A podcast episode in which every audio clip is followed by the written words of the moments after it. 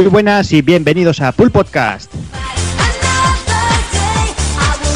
Bienvenidos a todos, programa trigésimo quinto y antes de nada sí que me gustaría agradecer a, la organización, al evento del Che Juega por da- darnos ese premio al mejor podcast retro. La verdad es que, que no teníamos ninguna esperanza en ganarlo y bueno, al final pues, pues, pues ha, ha caído de nuestro bando y bueno, eso queremos agradecer sobre todo a todos los que nos han votado, a todos esos que estáis ahí escuchándonos programa a programa.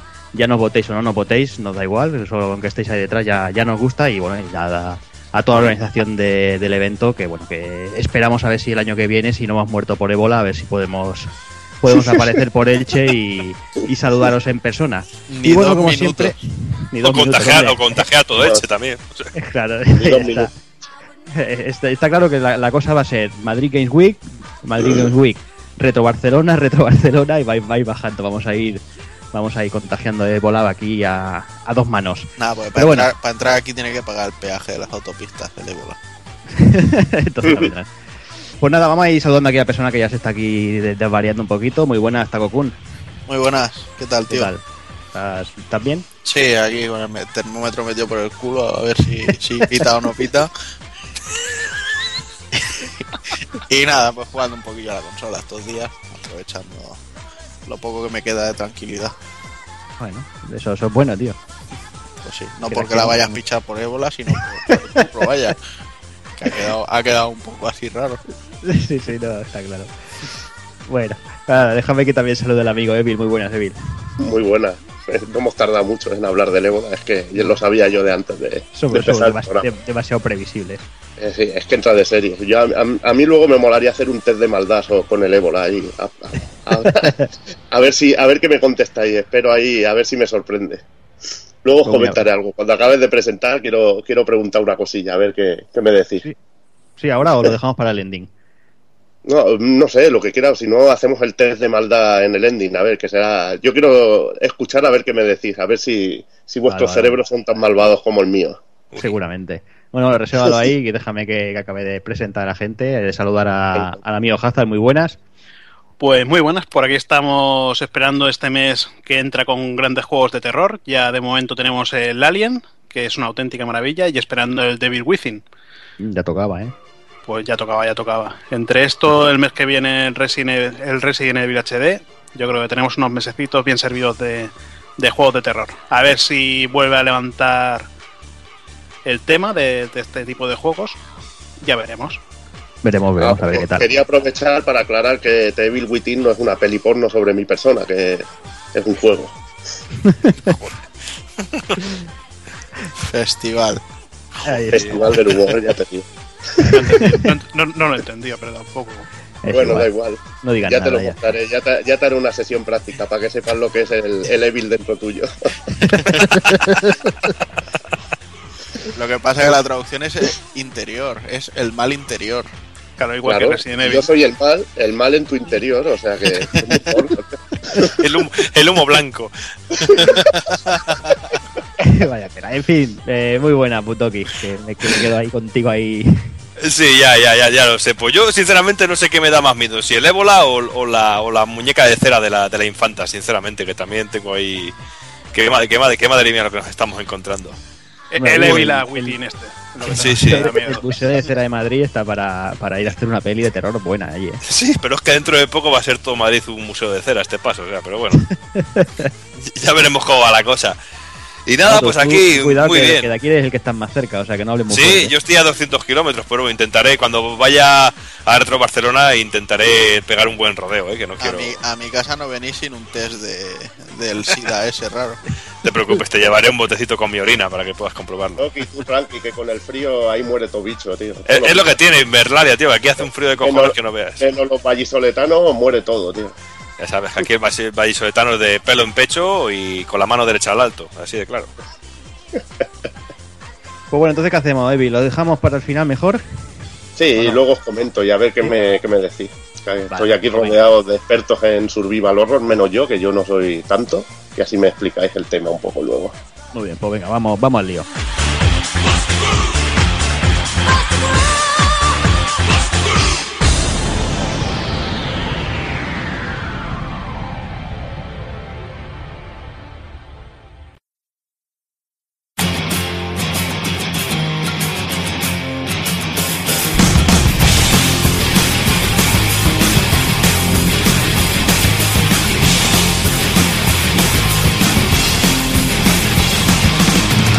Y para el 35 programa empezaremos como siempre con noticias destacadas del mes de septiembre de 2014. Pasaremos a las novedades.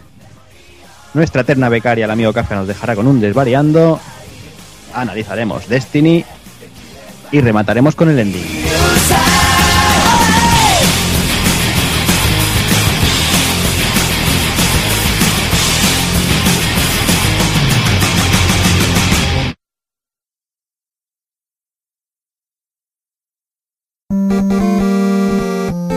pulpofrito.com. Me gusta.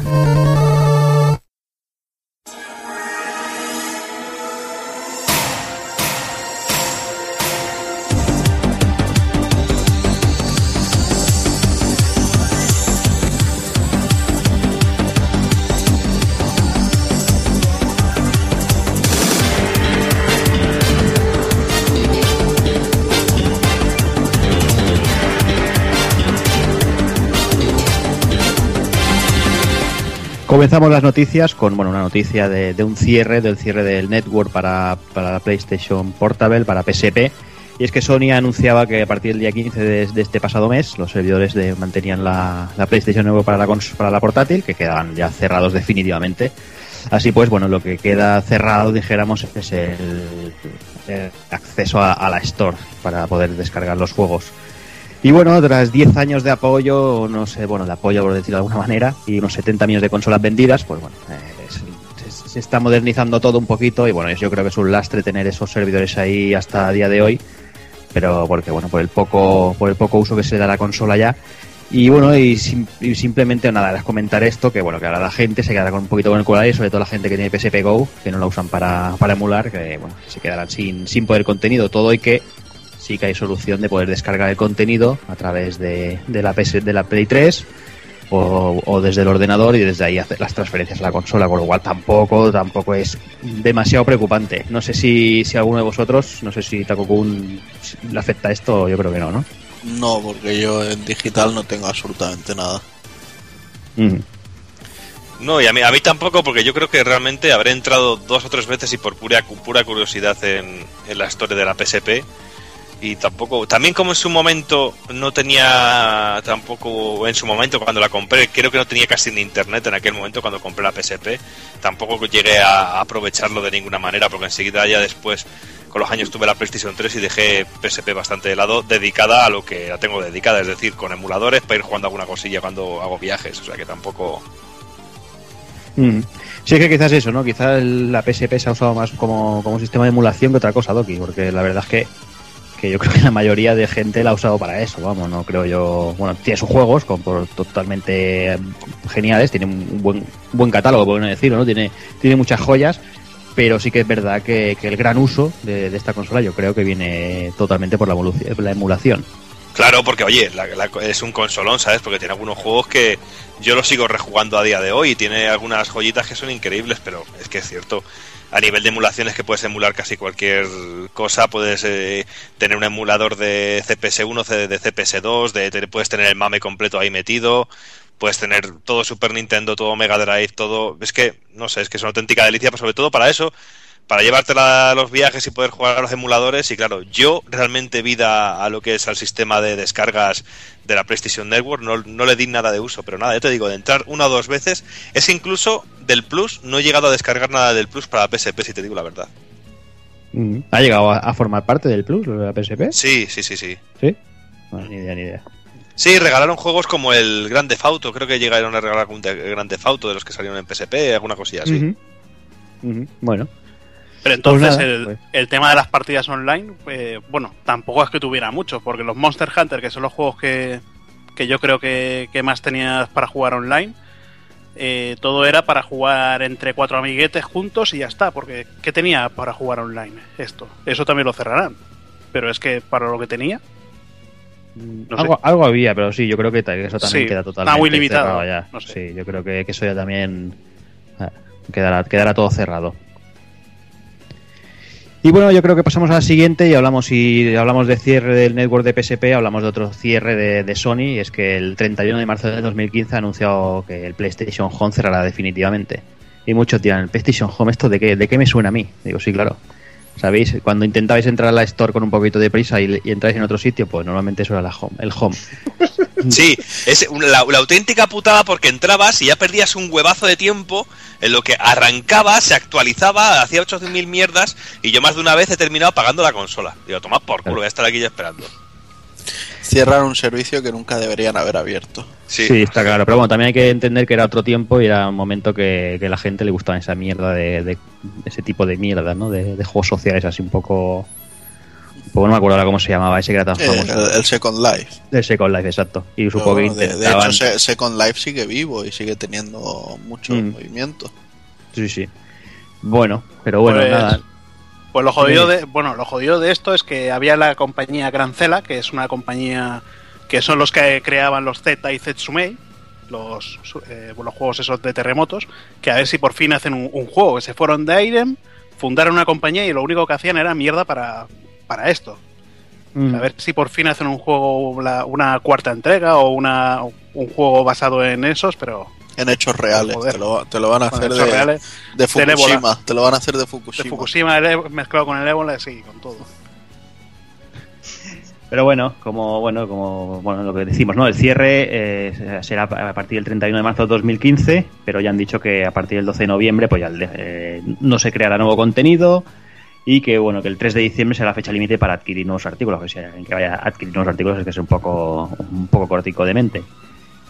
Y, y lo más y lo más triste de todo es que para conmemorar los más de seis años de vida del servicio, pues nada, que se van a celebrar eventos hasta el cierre incluyendo regalos para los usuarios, o sea, es decir, cositas que te van a regalar algo que no vas a poder usar, porque si van a hacer a los servidores me parece un poco absurdo. Pero bueno, no sé, supongo que la gente que lo, que lo use o que lo haya usado, pues le hará gracia entrar, ni que sea una última vez. Y bueno, vamos, vamos a por la siguiente. Tampoco tiene mucho, mucho más que comentar de este tema. Y este es, aquí aparece uno de los dioses de esos que hay a veces que, que aparecen. Y es que un ciudadano chino, que no, sabe, no se sabe bien, bien el nombre, no, ha, ha- ha demostrado en YouTube que se puede terminar Ninja Gaiden 2 en nivel Master Ninja Evil sin sufrir un solo daño. Uf, no sé si será la versión de 360 o, o de Play o de Play 3, pero es la, de 360. es la de 360. Pues Es la de machos, ya no, tiene lo, gracia, lo- digo directamente, te fucking fucker fucker o te fukiverse, tío. Es, es el puto amo, tío, porque eso es. Yo solo, solo puedo decir que en el, en el modo de dificultad anterior, que es mentor, simplemente la primera oleada, la primera vez que, que jugabas contra ella es que te, te violaba, tío. Te violaba, pero directamente. Ya te salían los tíos con los bazocas que no ves fuera de pantalla. Y acostumbrarse a eso es muy chungo. Yo me acuerdo que en las partidas en Mentor tuve que, que tirarme horas y horas para pasar la primera zona, poder hacerme fuerte cogiendo experiencia y entonces pasarme el juego bien. Y este me imagino que incluso pasaría hasta de la experiencia, que, que se los cargaría a pelo. O sea que Mm. es un juego, pero increíble, de locos, tío. Sí, sí, por ahí por YouTube el tío ha colgado toda la partida cortada a trozos y la verdad es que, que sí, sí, es enfermedad total. No, aparte que hay, hay momentos como un, eh, cuando te enfrentas a los dos dragones en el aire, que es yo encuentro ese momento totalmente random, que es que podías tener suerte o no, porque mientras eh, estabas pegando a los dragones te, te venía Tocristo dando caña y no sé ni cómo lo habrá hecho. Eso lo la verdad es que lo tendré que mirar porque me volverá loco ver eso. La verdad es que después de ver estos vídeos eh, queda bastante claro que lo próximo más difícil que se va a encontrar este tío en su vida será conocer a una tía. Porque va a hacer estas cosas. Y si lo No quieres no complicar, hay que ser muy normal. y si lo quieres complicar aún más, que sea de Valladolid, tío. Eso ya sería redondo. Con que sea humana. No, no, bueno. En fin, no sé. eh, la verdad es que es que es un bueno es un hito, ¿no? O sea, eh, aquello el nivel de enfermedad que se puede haber pegado este hombre a, Ninja Gaiden 2 puede haber sido muy muy bestia. No sé si, si algunos podéis enti- identificar con algún juego que digáis, pues mira, pues yo para pasarme este juego pues también me, me, me enfermé, no sé, Bill, tú No, yo me enfermé mucho al Ninja Gaiden 2 eh, y eh, le eché cantidad de horas. Me acuerdo que la segunda partida que ya pude ir con la guadaña, que era mi arma favorita, solo usé 5 continúes y para mí 5 o 6 continúes, que no llegué a 10. Que la primera partida creo que cayeron ciento y pico en el modo normal, o sea que... ya ves. Puto juego, Simplemente f- ver que un tío se te pasa esto sin encima sin sufrir daño alguno, pues me parece una Claro, no, es, auténtica. que, es que es eso, es que no es que el tío no muera, es que, es que no lo tocan. Es que eso es una barbaridad. Pues bueno, yo, a ver, enfermedad. pues yo la máquina, como siempre digo, la, el primer arcade de las tortugas ninja, que me enfermé de créditos, me gastaría, pero miles de pesetas entonces para poder pasármelo con un crédito. Y desde luego ya soñar con que pasarte una máquina de así, de ese tipo, sin sufrir daños ni siquiera, pues ya me parece una locura. Un nivel de dedicarle toda tu, toda tu vida a ese juego. Mm, Totalmente, pero bueno, eso se llama exprimir un juego, ¿no? El tío se ha gastado los 50, 60 euros que le deberían de costar y dice, esto me lo reviento yo hasta, hasta la saciedad, vamos. No sé si alguno quiere añadir algo, no sé si Borja te apetece comentar algo. No, pues oye, que es, una auténtica, es una auténtica pasada. Yo viendo el vídeo, no lo he visto entero, pero viendo algunas partes, pues digo, joder, es que esto lo, tiene súper medido, es increíble. Yo, así algo que haya podido hacer así que me haya enfermado con un juego, pues también en recreativa en su, en su día no faltaba un solo día en que no pasara por mi salón recreativo para jugar al Crime Fighters, que ha sido el, el arcade que realmente más he llegado a, a dominar y, dejarme, pues no sé, el dinero que me habré dejado yo ahí, porque ha sido, era totalmente enfermizo, porque yo estaba muy enfermo con esa, esa recreativa. ¿Y te lo has pasado sin que te toquen? No, sin que me toquen, no. Pues no me lo he pasado. mierda. Joder, pero, pero yo el logro que veía en ti, Doki, era que, que dejaras que, que no, que, que, que alguien le lograras quitar energía a alguien en el, en el Street Fighter 2, ¿no? Que no pasaras del perfect, No, no, sé. hombre, eh, eso, eso, por, oye, por lo menos, oye, por lo menos a a Roberto en el fin de semana pulpero le conseguí ganar un combate, tengo que decirlo. Oye, para mí eso fue un logro también, ¿eh? Ahí, y haciendo mi técnica legendaria del salto patada, que eso no falla. Aspirando poquito a poco, pasito Poco a a paso. poco, poco a poco. Algún día os daré un Al- susto, ya veremos. Algún día te, propo- te lo propondrás y nadie te quitará energía en los juegos de lucha. Entonces, pues, de la patada en salto pasarás al barrido, que es la técnica de Evil. Y luego eh, agacha- el- el agacharme y puñetazo, y ya está. Y conseguiré ser una leyenda en el Marvel vs. Capcom 2. Algún día. En fin, eh, vamos a por la siguiente. Vamos con nuestro, bueno, ya sabéis, el, cariño que le tenemos a Camilla y, lo que nos gustan esas salidas de tono que tiene por Twitter, porque el tío ya nos rebotes con la gente que, que cuando, cuando 20, 30 personas le preguntan algo igual, al final el tío revienta.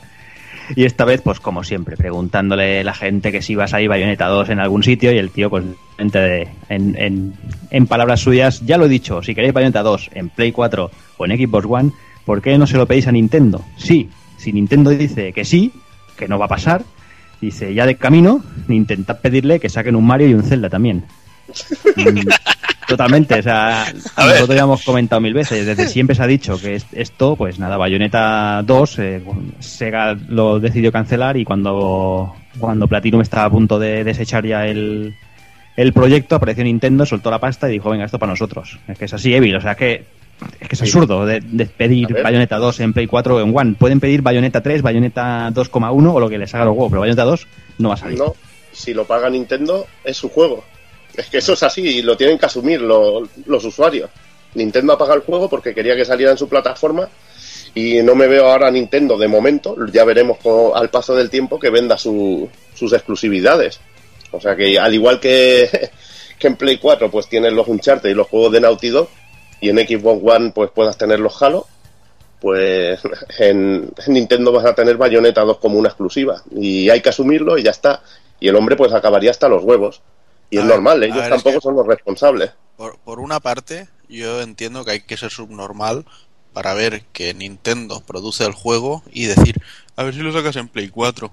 Porque Hay, que ser, hay que ser, hay que ser tonto. Pero por otra parte, hay Qué que reconocer que, tío. que el- Ha que sido el- súper ofensivo, me ha ofendido hasta a mí eso. hay que reconocer que el Camilla es gilipollas. O sea, y, además Camilla- va, va- de mal- va de malote con la cara de mongolo que tiene. Y es que no, o sea, es que se nota que no llega, o sea, no da para ser un malote. O sea, el, el otro, el, el Ron y cocaína me lo, y whisky y cocaína me lo creo. Que ahora no me sale el nombre, el, Itagaki. el Itagaki. Me lo creo que, bueno, con la cara así de cráter que tiene, pues sí, le pega a ir de malote. Pero este con la cara pan que lleva, ¿a, quién quieres ir tú de mal? O sea, A veces, No, no quieres, no, quieres que te no quieres que te pregunten 300 personas lo mismo. Bloquea tu Twitter y que nadie te escriba y a tomar por culo. O sea, si eres una si eres una imagen pública y estás vendiendo un videojuego y la gente te viene con su buena fe a preguntarte, la gente no lee las 700 cosas que te han puesto a ti en tu Twitter. A veces, a veces, Juanan, también el que te lo digan claro, tío, puede cortar un poco el rollo del mongolismo este así tan, tan brutal que hay a veces, porque es lo que tú dices, tío.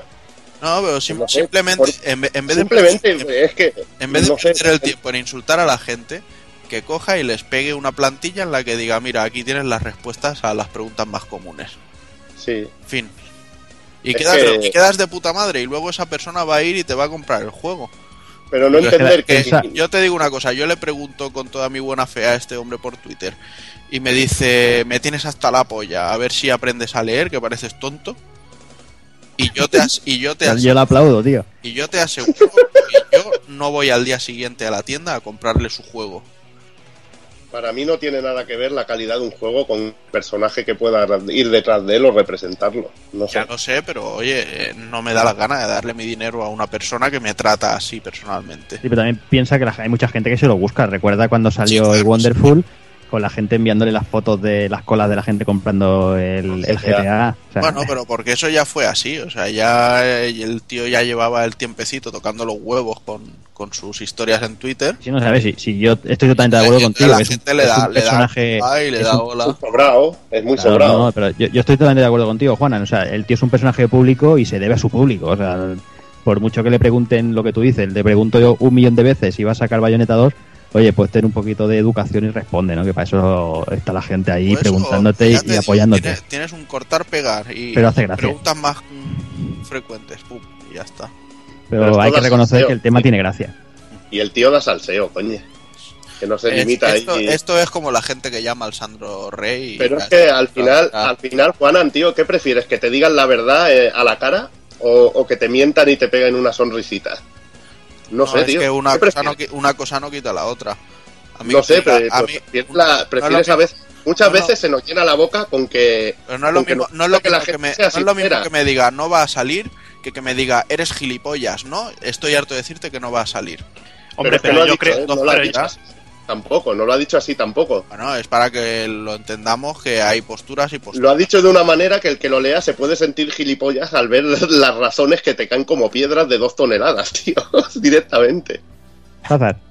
Eh, pero yo creo que también es de gilipollas preguntar si el juego va a salir en Play 4 o Xbox One, viendo que Bayonetta 2 tiene un montón de guiños a juegos de Nintendo. Tiene eh, guiños, eh, fases Pero- pero no- secretas pero no a todo el Star Fox. como tú. No todo el mundo sabe mm, todo lo que se cuece en los videojuegos. Habrá gente que se lo pregunte que se habrá enterado la semana pasada de que sale el Bayonetta 2. Claro, y entonces pero- le vas pero a si lo- preguntar pero si lo tío. conoce al personaje de Hideki Camilla, no me jodas, Takokun. Claro. Si el que conozca a este tío es que ya sabe quién es la compañía, tío. Va, Pero va, si- no. a ver, si siguen, a, si siguen a Camilla y le hacen una pregunta, Ay. Ay, no hemos dejado hablar. Acabe Hazard. Acaba, pues ya acabado, macho. Ya es de gilipollas. Otro, otro. Discu- discutir por un juego de mierda de Nintendo, tío. Que le den por culo a la Wii U, macho. Y yo tomo por culo. Ahí ya veo resquemor de no poder jugarlo, ¿eh? Claro. Sí, Hombre. ahí sí que veo el resquemor, pero muy bestia. Yo cuando ¿eh? saca el Project 0, el Project 05 con, con esos trajes tan, tan buenos, aquí en España me lo compro. Eso sí que es una puta mierda. ya más que un juego de miedo parece un juego porno. Claro, lo que le interesa es Hazard, coño. Claro, si no, no me lo compraría. Si no hay tetas, no hay juego. Si no hay teta, En fin, que el Camilla es un gilipollas. Bayonet-. Bayonetta mola mucho y Wonderful mola mucho, pero Camilla es un gilipollas. Sí, sí, sí, eso estamos de acuerdo, pero nos reímos, coño. Sí, sí, gracia. claro, eso que nos falte. Ahí está. Y si es a bueno, costa de los y- demás, mejor. Está claro, mientras no nos insulta a nosotros, oye. Si viene a por nosotros, le cae la del pulpo. En fin, y hablando de un personaje famoso, hablamos de, de otro personaje, quizás la, la figura más relevante de Capcom a día de hoy, Yoshin- Yoshinori Ono, que ha pasado por Famitsu y bueno, y, y le han preguntado por unos cuantos temas. Y bueno, básicamente lo que más ha quedado es en el, que bueno, que ha hablado de la dificultad que hay, que hay a día de hoy en Capcom de desarrollar una secuela de un juego de un triple A, ¿no? Eh, a, día de hoy Capcom está exigiendo que, la primera, la, entrega anterior haya vendido un mínimo de 2 millones de copias para poder empezar a trabajar con la, con la siguiente eh, entrega. Y esto venía todo relacionado porque desde Famis le preguntaban por una posible secuela de Street Fighter Cross. Y bueno, y en palabras de- del amigo no, del pesado del muñequito de Blanca, eh, ha dicho, eso mismo le digo siempre a la compañía, pero al final del día hay algunos muros de ladrillo que un empleado nunca podrá saltar. Por ejemplo, si un juego no vende más de 2 millones de, por copia, de copias, se frena cualquier plan para sacar la secuela. Dice, eso significa que no fuimos lo suficientemente competentes. Dice, y lo único que podemos hacer es reflejar esa experiencia, aprender lo que podamos de ella e intentar aplicar las lecciones aprendidas al siguiente juego. Dicho esto, ahora que Bandai Namco ha anunciado Tekken 7 y con, y con Sega sin ningún juego de lucha en desarrollo, es necesario que alguien salga a escena para crear algo de competencia. Esto está muy bien y además también le preguntan por, por Darkstalkers, que siempre ha estado mucho tiempo mareando la perdiz. Y la cosa, la verdad, es que pinta bastante, bastante peor. Y directamente ha dicho, mis disculpas, pero no vamos a lanzar un nuevo Darkstalkers en algún tiempo. Dice, como no conseguimos alcanzar nuestro objetivo de ventas en Darkstalkers Resurrección, y, y hace ahí una pausa y le dice al entrevistador, a menos que tú vayas ahora y compres 4 millones de copias. Es que con O la sea, puta patochada que hicieron con el Resurrection, ¿quién coño se lo iba a comprar? Eso Claro. mismo iba a decir yo, que ya te manda huevos, tío. Que te venden un 2-2 Darkstalker sin hacerte toda la colección y está muchísimo mejor el recopilatorio de Play 2 con todos los juegos y cantidad de modos para, para jugar y te sacan una puta mierda de versión con dos juegos. ¿Qué coño quieres? ¿Que venda eso a patadas? Hombre, no me fastidie. Tontería, tío. Es que no olvidemos que aunque Street Fighter 4 haya sido todo lo genial que queramos, Yoshinori Ono es la, la gran mente que está detrás del Capcom Fighting Evolution ese, Mm. que yo lo votaría como el peor Mugen de los que he visto en mi vida. Tranquilamente. A veces Sí, su, su capacidad de, de producir deja mucho que desear. luchando con el glorioso SNK versus Capcom Chaos, estaría ahí luchando como uno de los Sí, sí, peores. Pero tiene más pinta de mujer en el de Capcom, hay que decirlo. Y bueno, tenemos por ahí que Takoku nos ha hecho los deberes eh, en esta noticia y nos ha añadido eh, lo- lo- los últimos juegos de, de Capcom con sus ventas. Y por encima de los 2 millones tenemos cositas como Resident Evil 6, que ha vendido 5,9 millones. Por mucho que Street la Fighter- gente se queje. Exacto, por mucho que la gente se Este queje. Resident Evil 6 es una puta mierda. Pues lo que Pero me nos lo vende. Sí, sí. Eh, ¿Está prostituyendo la saga? Venga, 5 millones,9. Venga, alegría. Street Fighter 4, 3,3 millones vendidos. No está nada mal tampoco. Y Marvel vs. Capcom 3 Fate of Two Walls, eh, 2,2 millones. Ahí yo ya les exigiría un Marvel vs. Capcom 4. Sí, no estaría mal. Y ahora con el resurgir un poquito de Marvel y todas esas cosas. Pasa que ahora estando la licencia a manos de Disney, no sé yo cómo estaría la cosa. Supongo que debe estar, debe estar jodido, pero no sé. Pero bueno. Y de los últimos títulos que no han alcanzado los 2 millones, tenemos el ya mencionado Street Fighter Cross Tekken, que se queda en 1,7. Tenemos el, el juego favorito de Evil DMC, 1,6. Eh, The Rising Bueno. 3, que se queda en 1,4. El Dragon's Dogma en 1,3 y el Lost Planet 3, que oh, lógicamente con la mierda que hicieron, pues eh, no llegó ni, ni al millón casi. Pero bueno, no sé, la verdad es que no sé si alguien, no sé si Evil como capconiano quiere opinar alguna cosa. Bueno, el- hay algunas matizaciones. El de Racing 3 juego de salida con la consola, que tampoco había. Y encima solo para una plataforma. Entonces vender 1,4 no creo que sea ningún fracaso. Yo creo que supongo que esta saga sí que la tendrán. Sí Hombre, que la tendrán. salieron cuatro juegos, o sea, la gente tenía que elegir uno entre cuatro. Ya, por eso. Pero Sí, o sea- que bueno, que, que no se vendieron consolas para decir, hostia, si quieres vender dos millones de juegos, no todos los juegos venden dos millones. Y tienes que, y si cuentas el ratio de consolas que hay, pues yo creo que no es tan mal, tan mal de esto. Si este juego hubiera salido en Play 4 y Xbox One, yo creo que hubiera pasado los dos millones de sobra. Ah, bueno, Y tú lo sabes. pero bueno, que, que el NAC también ha vendido más de un millón, pero que tampoco es un juego como para vender Sí. un millón, lo que para que es un juego de lanzamiento y eso, como hay pocos juegos, o coges este o coges este, y a veces coges los dos por tener algo, o sea que no. Eh, También me gustaría saber las ventas del Devil May Cry anterior, el que diseñó Capcom Japón, si pasó los 2 millones, que yo creo que sí.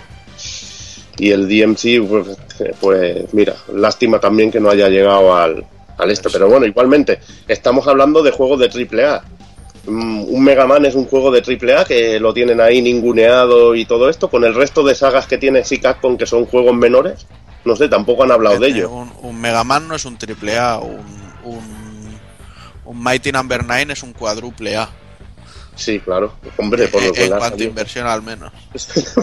Mira, ven- ventas totales de Devil May Cry 4, 2,87 millones en todo el mundo. Versión PS3, 360, PC, iOS.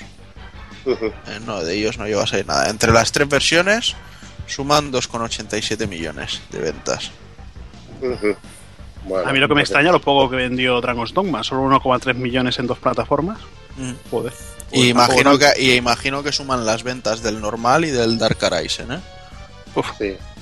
O luego otro nivel de Monster Hunter, que eso vende como rosquillas. Sí. Eso ya. Eso yo creo que es el, el salvavidas de Capcom ahora mismo, más que nada. El Monster Hunter es como las putas de 20 euros. Siempre, siempre, siempre están ahí. Y bueno, pues yo creo que, que igual se atreverán, me imagino, que con alguno, alguno de la saga Street Fighter y volverán a intentar con una IP nueva y veremos qué tal le va a la nueva que tienen para, para Play 4, porque la verdad que han tenido también muchas cosas ranas en como Remember Me y, y el Dark Sí. Re- que Remember Me se merecía más cariño. De todas Sí. maneras, a mí lo que me toca profundamente los cojones de, de este rollo de, no, es que una IP que no venda dos millones de copias no nos va a dar beneficios suficientes como para que pensemos en hacer una continuación, así que tenemos que pensar en otros métodos. Y decides que el puto free to play de los cojones es el método a seguir, pues vete a tomar por culo. Porque el Deep Down pinta muy bien, pero bueno, ni siquiera sabemos si lo veremos salir de Japón. Y lo máximo que vemos del Deep Down es una screenshot cada mes diciendo, perdonad por el retraso de la beta, otra vez. Ah. Que luego cuando lo veamos igual acaba siendo un castañote porque de todo lo que prometían no, no sale nada, pero bueno. La verdad es que fastidia que una compañía como Capcom, que estuvo a tope, sobre todo al principio de generación con 360 y luego Play 3, sa- sacando bueno pues juegos como el de Rising o los Planet, que no veamos ese movimiento en la nueva. ¿no? Parece que le está costando bastante, que no debe estar en, en la mejor situación económica. Sí, parece eso, ¿no? Que, que se empieza a diluir, ¿no? O sea, siempre hemos dicho, ¿no? Que Capcom ha sido de las pocas japonesas que han mantenido el tipo, por decirlo de alguna manera. Pero parece que, que eso que tú comentas, ¿no? Ahora acaba la, genera o sea, acaba la generación, empieza una nueva y parece que no acaba de, de cojar, ¿no? No sé si el tema, como siempre decimos, ¿no? Los trajeados cuando están ahí, Hostia, tío, no sé. está la cosa, está la cosa jodida. Cuando solo se mira las ventas, muchas Mira, si, si, si hasta Compile Heart ha sido capaz de sacar un juego exclusivo para Play 4, cualquiera puede. No, no. Igual, me- y- igualmente, no sé, es lo que, de- lo que dice Jordi, que con el rollo este de, de los trajeados, decisiones y todo esto, es que la cantidad de gente que se les ha ido a, a Capcom, no sé, tío. Es que la compañía no parece nada lo que era, le está pasando un poco como le pasó a Sega. Parece que se está diluyendo y es una auténtica putada, porque ya ha pasado también con Konami, con muchas, y realmente da pena. Bueno, con Konami es que directamente yo me río ya porque o sea, estos últimos dos meses ha sido la risión de eh, Konami desvela ya el plantel de juegos que llevará para la Gamescom. Eh, Metal Gear Phantom Pain y, y Pro Evolution. Dices, hostia, qué sorpresón me han dado. A los 15 días, un mes. Konami desvela ya en exclusiva los juegos que llegará a la Tokyo Game Show. Metal Gear Phantom Pain y Pro Evolution. Dices, me suena. Winning Eleven, Winning Eleven. Oh, bien. Y el otro día llega otro email de la feria esa rusa. Impresionante, ya tenemos los juegos que Konami presentará en, en la feria, ya que no sabéis cuáles eran. Hostia, pues no, a ver. Pues el Yu-Gi-Oh! Muy bien. Ah, no, no, no. El, el Metal Gear y el, y el Pro. Y el Pro. ¿Qué iban a llevar? Claro, No, pero que- claro. Es que dime, otra cosa que, te, que tenga Konami ahora mismo. Es que no. Que tenga. que- es el que- Fox es- Engine. Es Da, que en no- sí, da, no- da para mucho debate esto, porque da pena cómo ha cambiado en sí el mercado. Antes, cuando en Play 2 Konami te podía sacar juegos de todo tipo, te podía sacar RPGs como los Suicoden, te podía sacar, bueno, un montones, te podía sacar un Pokémon. Pero, eh, pero igualmente aquí mucho echarpeste de Konami, pero aquí todos haciendo pajas a dos manos con el PT. O sea, a mí no me tengo los huevos, ¿eh? Ah, Sí, sí, eso sí, supuesto, eso sí. sí. Pero Eso- retomando lo que dice Evil, te podía sacar el Suicoden 4, que sirve para tirárselo de canto a alguien en la cara. Te podían sacar el Suicoden Tactics, que cuidado.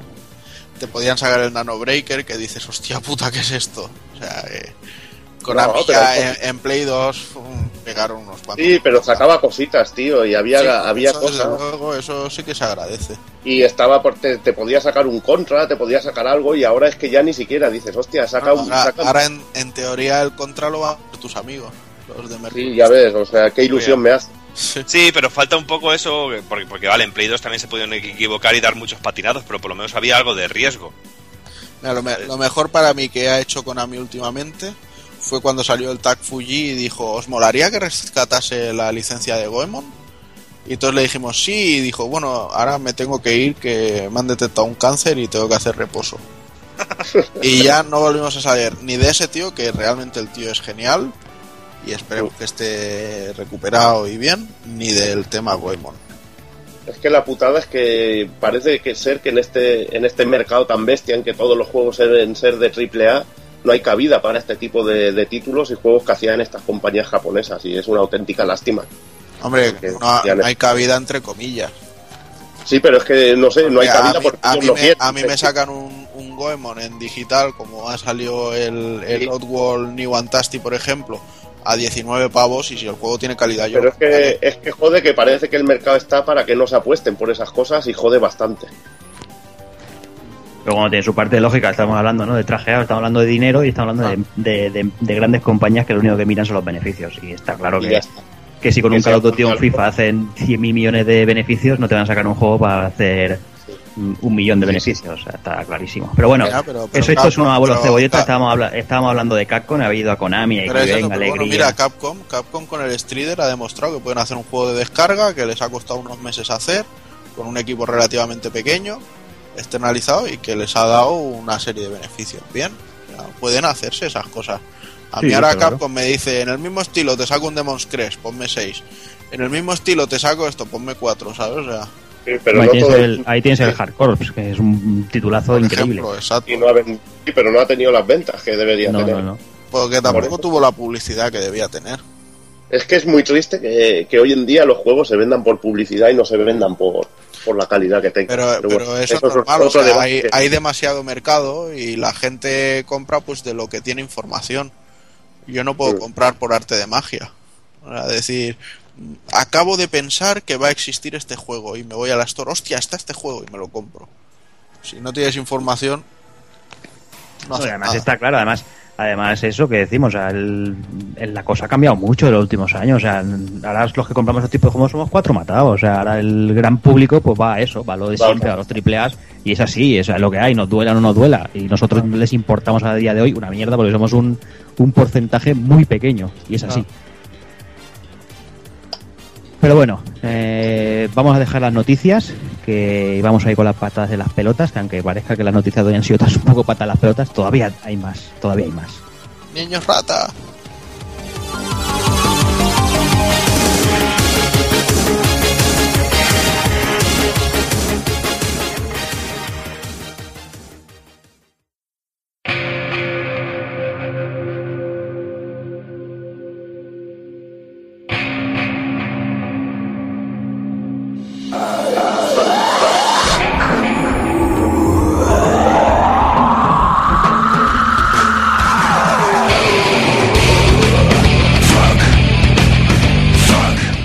Comenzamos con la pata a los cojones, ya lo hemos dicho, llevamos un programa bastante pegando muchas patadas, pegando hostias para todos lados.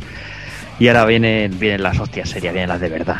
Eh, la primera, yo personalmente, se la dedico a Ubisoft por ese pedazo de downgrade que ha sufrido eh, Assassin's Creed Unity y esos cambios de, de pensamiento y de declaraciones. Empezaron diciendo que, que, que Unity iría a 1080 y a 30 FPS en Play 4 y a 900 en One pasaron a decir que ahora todas las versiones iban a 900 y a 30, incluso de PC, y dicen que no es para favorecer ninguna versión, no es para igualarlas. Tras esto apareció la excusa gitana y cutre de, a día de hoy de decir que los 30 FPS son más cinematográficos. Más cinematográficos, tu puta madre, tío. O sea, lo que es hacer cinematográfico, ponlo en blanco y negro y, y sin sonido, no te jode. O sea, eso, el director creativo Alex Amancio de Assassin's Creed Unity suelta eso. Mm, Vale, Mira, me yo- parece cojonudo. Jordi, es como, como mira, el, el Star Wars Racer el de Sega, la recreativa, la pongo a 30 frames por segundo porque es más cinematográfica. No Claro, me toquen tío. los cojones, tío, no me toquen los Claro. cojones. Es que es absurdo. es, que, es que me parece la, la- la excusa más patillera del mundo. Además, eh, a esto además ha unido, no sé quién ha sido de, de Bethesda, hablando de, de Evil Within, diciendo lo mismo, que en PC que no se nos ocurra ponerlo a 60, que es mejor ponerlo a 30, que, que es más cinematográfico.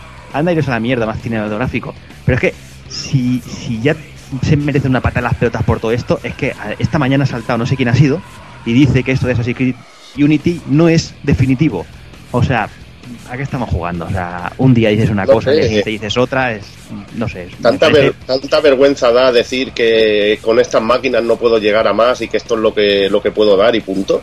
Claro, No sé, lo fácil es decir, lo fácil es decir, pues mira, hacemos todos en 900p y a 30 fps porque es más fácil programar, es más fácil para lo que me saca los cojones y punto, tío, es que me parece absurdo. ¿no? O porque, o porque si lo pongo a 1080 y 60, esta versión va a tener bajones, y si lo pongo a 930, va a funcionar perfecta todo el rato. Simplemente lo explicas así Claro. y dices, y bueno, o si no, pon la opción, mira, tengo una opción para bloquear y soltar el juego, y así veis, si a ti te gusta más verlo a más resolución, pero que tenga más fallos de frame rate, pues puedes disponer de eso, y si lo quieres más bajo, pero que el juego vaya fino, fino, pues así, no sé. Ahí yo claro. creo que hay muchas maneras más elegantes de hacerlo. Y que aparte que la excusa de que sea más cinematográfico o no es es súper rastrera y súper absurda. Y Eso, más eso lo viniendo- puedes decir tú, Doki, tú o, o Takokun, que habéis jugado a The Last of Us. O sea, que- Eso que te iba a comentar, yo jugué, pues dije, voy a probar lo de los 30 frames o los 60 frames. Yo la, la sensación de cinematográfico de, de Last of Us la tuve jugando los 60 frames también. Cuando jugué en su día a PlayStation 3, la tuve, pero en ningún momento dije, esto me parece totalmente fuera de lo cinematográfico, cuando creo que es una de las grandes bazas de, de Last of Us. Y yo no tuve esa sensación en ningún momento. Y es que si te das cuenta, a, día de hoy, si tú ahora mismo, por ejemplo, una película o una serie de día de hoy, se la pones a alguien de los años, eh, eh, años 50, 60, eh, se volverían locos en la a la velocidad que se mueve todo, porque estamos en, en la generación del videoclip. Realmente, una película es como un videoclip, imágenes muy rápidas, todo muy deprisa, incluso el cine de terror se basa ahora mismo en eso, en sustos, a base de imágenes rápidas y de cambios radicales de cámara, con lo cual me parece súper absurdo y que no tiene ningún sentido. No sé si Juana notó mucho la diferencia de 30 a 60 o le pareció menos cinematográfico de las tofas a 60. Yo es que soy más de pueblo que las bellotas, entonces esas cosas no, no las noto demasiado, ¿sabes? para mí la diferencia era que iba un poquito más suave. No- Claro. más. Entonces, Iba más suave, teóricamente mm, mejor, ¿no? Entiendo yo. sí, claro, más rico. Claro, es que no sé, es que yo no entiendo la gilipollez esta Claro, de decir es, más es, es ego, es... Claro, es como si yo ahora mismo te digo la excusa de que eh, baja el brillo y el color de tu televisor para que este juego de terror eh, te dé más miedo. Pues a lo mejor lo que quieres es ocultar que si lo pones con más luz se ven los errores por todos lados. Ese tipo, es, ese tipo de es cosas. como los chicos de, de Ready at Down con el The Order 1886. O sea, también dijeron, sí, The Order se jugará a 30 frames bloqueados porque es una mayor experiencia cinematográfica. No te dé vergüenza decir, "Mm, de momento no hemos sabido hacerlo a 60. No, Claro, el no motor hemos podido. juego- O sea, o sea, venís de hacer God of War para PSP. O sea, no nadie os está pidiendo que seáis los mejores haciendo un triple A. Simplemente Claro. hacer lo mejor que podáis y ya Es está. que lo Que suyo va es eso, 30, ¿no? 30, no, no hay Claro, nadie es- que te vaya a exigir. Al menos yo no te voy a exigir. Ahí está, es que la, la cuestión es decir, oye, pues mira, a 30 FPS se mantiene estable a 30 y no cae. Si lo ponemos a 60, hay caídas de frame. Oye, pues segura, a lo mejor habrá mucha gente que diga, oye, pues lo prefiero jugar a 30 que no tenga caídas y, y suave y no tenga unas opciones ahí puta madre. Pues mira, o, Pero que, es que- o que- o que a lo mejor me digas, mira, yo el juego lo voy a hacer a 30 porque quiero que se jue- este juego tenga este ritmo más pausado en, en- en toda la narrativa en imágenes. Pues, oye, pues de puta madre, también puede funcionar así el juego porque tú lo quieres hacer así. Pero mira, por ejemplo, el, el Infamous, o sea, la saga en Play 3, pues iba a sus 30 y tal, sus caídas. En el Second Son de Play 4 eh, estaba en de 30 no bajaba, bueno, de 40 generalmente, y tenía sus 60 de vez en cuando. Y iba de puta madre. Y luego a los meses sacan el First Light y tiene todavía mejorado el, el frame rate. Pero vale, pero esta gente ya, ya llevan 4 o 5 juegos en consolas grandes. Pero una gente así chiquitilla como Radiant Down, otra cosa es ya Ubisoft, que es eso, es el ego de, oh, nosotros siempre hacemos lo máximo. Si, si el juego ya tiene un aspecto que tira para atrás, o sea, dime, estoy sacrificando una cosa por la otra. Y ya está. Y, Claro, pero y ole, que- uno te aplaudirá y el otro te, te criticará, pero para eso lo has hecho, para que le agrade a unos y le desagrade a otros. Claro, pero es que yo creo que aparte que yo creo que de los que estamos aquí realmente eh, el tema eso de los frames muchas veces nos la pela. Realmente si nos ofrece una experiencia de juego cojonuda, pues a mí sinceramente lo- las cifras me la pelan. Si yo estoy jugando y me lo paso bien y me, me transmite lo que me tiene que transmitir el juego, me la pela. Lo que toca un poco las, las pelotas es que te intenten vender pantomimas y tratarte como si tú fueras gilipollas. Hombre, tanto como que nos la pela, yo aquí en mi casa he visto a El Evil eh, ser capaz de decir que un juego acababa de bajar dos frames, tres frames, un frame y medio. No, tanto- no, no, no sea- no seas tan exagerado. Pero ver un, ver un bajón de frames encima, importante. es que- encima que te estoy creando leyenda. No, pero yo, yo no tengo ojos que puedan ver todo el movimiento ni ojos que vean HD. Y es más, mi, mi tele, la tele que tengo en mi casa para jugar es 720p. O sea que a mí me la, me la suda, pero. Tú te has Me la suda, una pero tele es- acorde para la One. La diferencia entre 900p y 1080p me, me, la suda. Pero, pero totalmente. Lo de los escuchado, 30 frames 60 es una cosa que yo noto más. A mí los bajones me molestan más en según qué tipo de juego, sobre todo los de conducción. Es algo que no, que no soporto en ese tipo de Yo, juegos. yo la resolución, como hace mucho tiempo que no hablo de mi pantallote de 46 pulgadas, pues, te- os recuerdo que sí, que, que se nota, se ve. Vale. Yo ya te digo que no, yo no, no lo puedo notar aún, o sea que no, no puedo Pero hablar. claro, pero que es que no estamos hablando de, de 30 o de 60, estamos hablando de bajones. Eso son cosas diferentes. Una cosa es que tú estés jugando a una velocidad de imágenes y de repente te pega un bajón. Eso son cosas Pero es, diferentes. es mejor, a veces es mejor 30 sólidos que tener 60 y que te vayan bajando, porque la sensación de juego es muchísimo peor. Claro, yo es, que, yo es que creo que ahí es el problema. Que el problema es que eh, no han tenido cojones de hacer 60 frames estables y con 30 los motores gráficos están dando un buen rendimiento y yo creo que, que lo dicen por eso, porque con- a 60 no tienen cojones de hacerlos estables. Creo, eh, cre- quiero creer, vaya.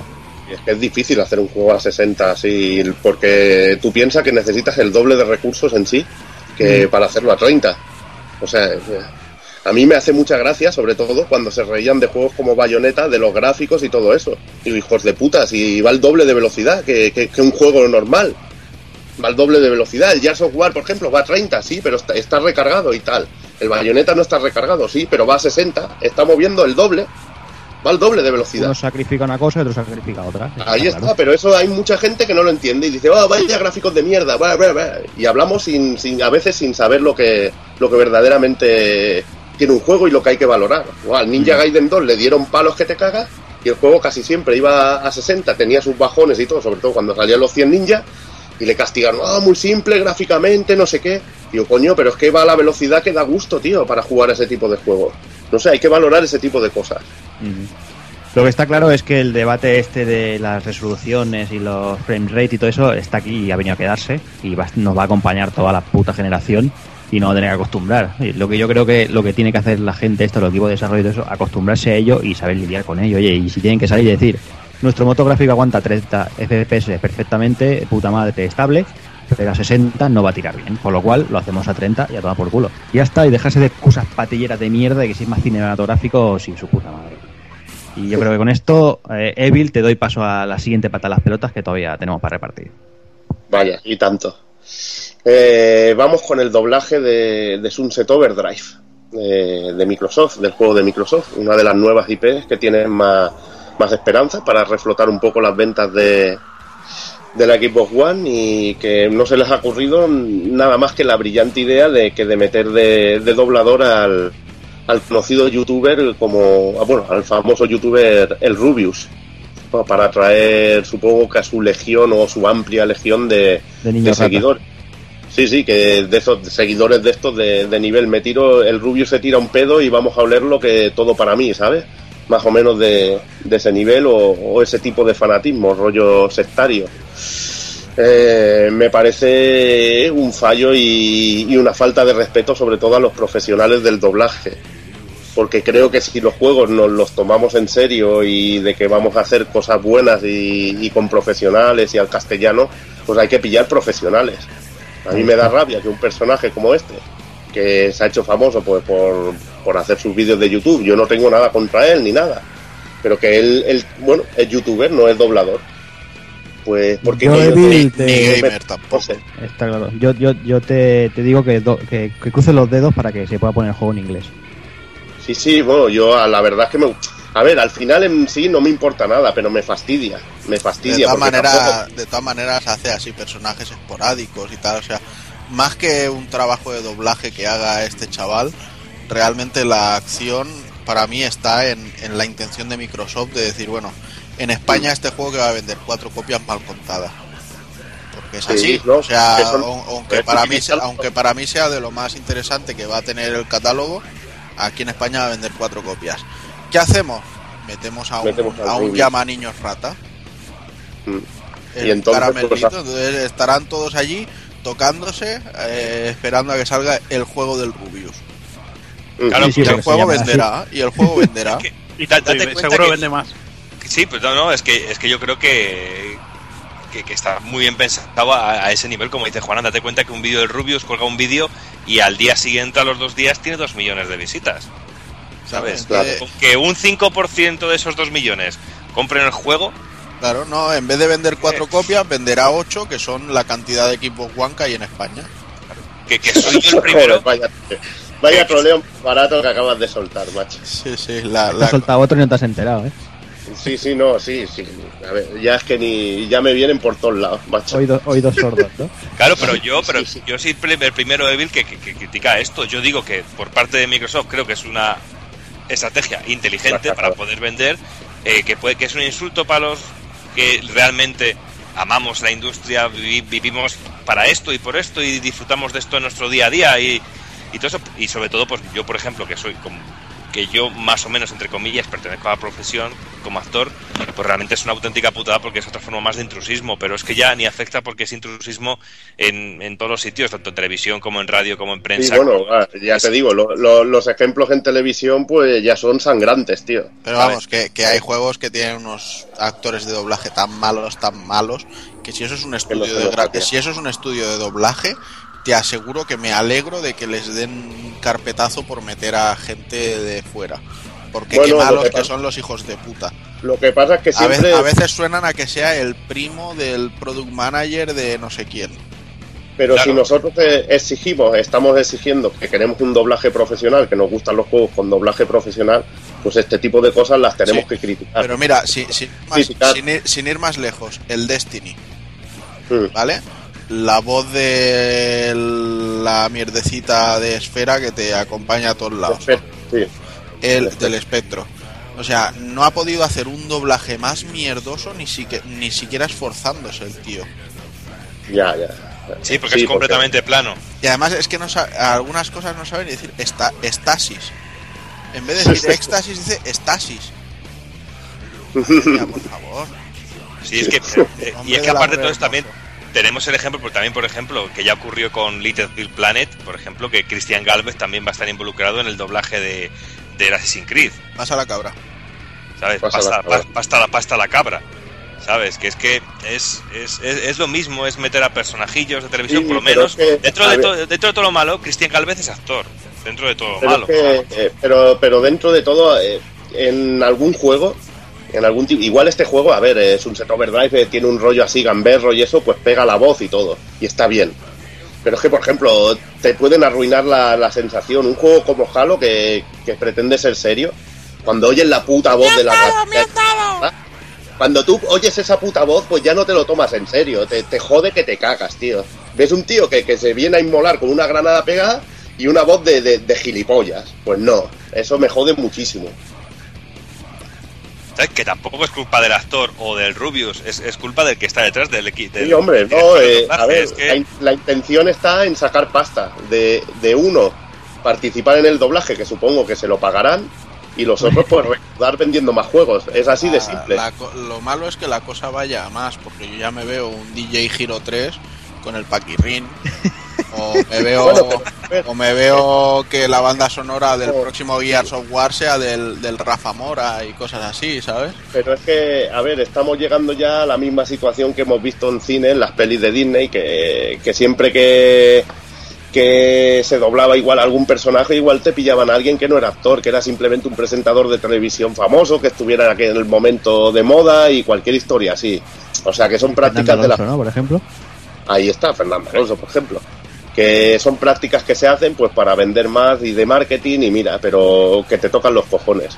Ya te digo que no tengo tampoco nada contra el Rubius y eso, pero bueno. No, no pero es que es- Eh. yo creo que la clave es lo que has dicho tú, Evil, que, que estás jugando al juego y yo, aunque sea un juego más desenfadado, el, el Sunset, yo cuando escuche la voz de Rubius, a mí ya me va a sacar completamente del juego. Completamente, Sí. te, te digo completamente. ¿Sabes? O cuando juegas al Assassin's Creed escuchar a Christian Galvez, pues tres cuartos de lo mismo. Porque voy a tener la sensación de que me está contando el principio del Little Big Planet 1. Sí, y más cuando te das cuenta que en otros sitios y en otros juegos se toman el doblaje más en serio.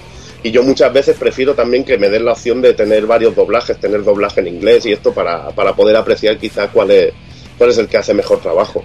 Porque lo que ha dicho Juan an- antes de Destiny, que ya hablaremos después, el doblaje del actor que dobla a Tyron en Juego de Tronos es completamente plano. Aparte de la diarrea verbal que puede tener en algunos momentos con las con los acentos y con las entonaciones. Pero es que no dice nada, es que a veces es hasta molesto. Es más pesado que Navi, tiene menos matices que Navi en algunos momentos. Es que Corre, vienen los fantasmas. Sí, es que es de eso. Que no sé, que sé que en la versión original de, de Destiny, en el, dobla- en el doblaje original, es el actor también de, de, de Juego de Tronos, el que hace de Tyron. Que supongo que, que como buen actor inglés, o tengo la esperanza que de, de que seguramente lo dé mucho más matices al- a, la, a la esfera, al espectro. Pero no sé.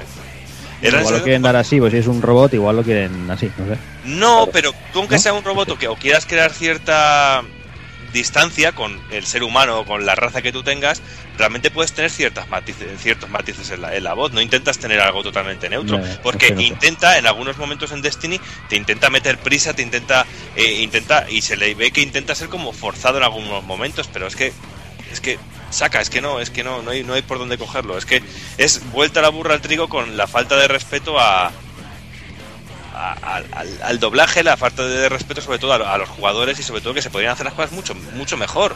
Y, y tampoco creo que un buen doblaje sea tan caro y seguramente cojas una persona que no es un famoso y realmente te puede hacer, te puede hacer un trabajo súper profesional, lleno de matices y lleno de, de, de intenciones y de Se- según el Inafune, un doblaje normal son 100 mil dólares.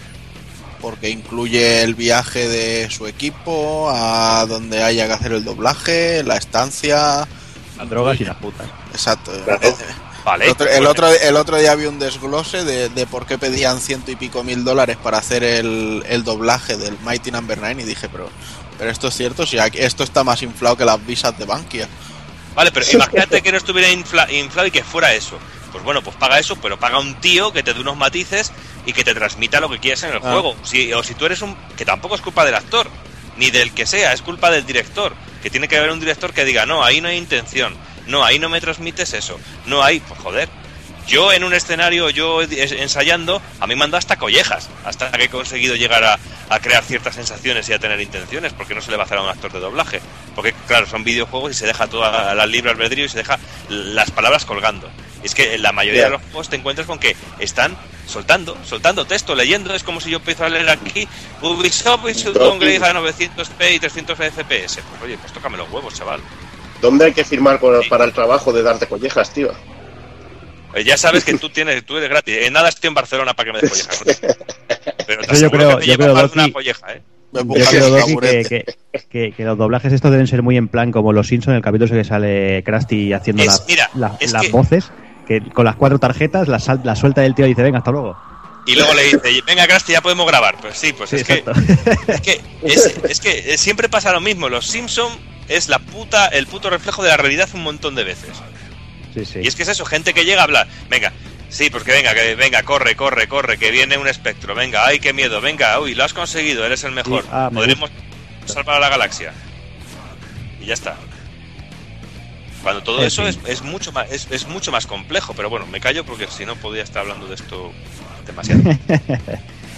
No, no, sí, bueno, ya creo que ya, ya, ya se ha dicho todo. Yo simplemente encomendaros, eh, os decía de que, que cruzáis los dedos porque se pueda poner en inglés y ahora voy a decir que, que recéis a la Virgen para que no os pongan el careto del ruido en la portada, que eso ya sería ya terrorífico. Buah, eso sería ya, imagínate. Doblado Es que por el es- y pegatina ahí. Yo, a mí si me dijeran, yo lo haría gratis, ahora mismo. Dame una oportunidad y yo lo hago gratis. O, de- déjame a cualquiera, a, a- a cualquiera que no sepa de interpretación. Déjame dos horas con él y el texto y consigo que te dé esos matices, tío, de verdad. Mejor de, del- que el 90% de las cosas que nos encontramos. Oye, pues igual el, el juego viene. Hacen una edición coleccionista con el libro del Rubius. Me jodas, Chungo, tío.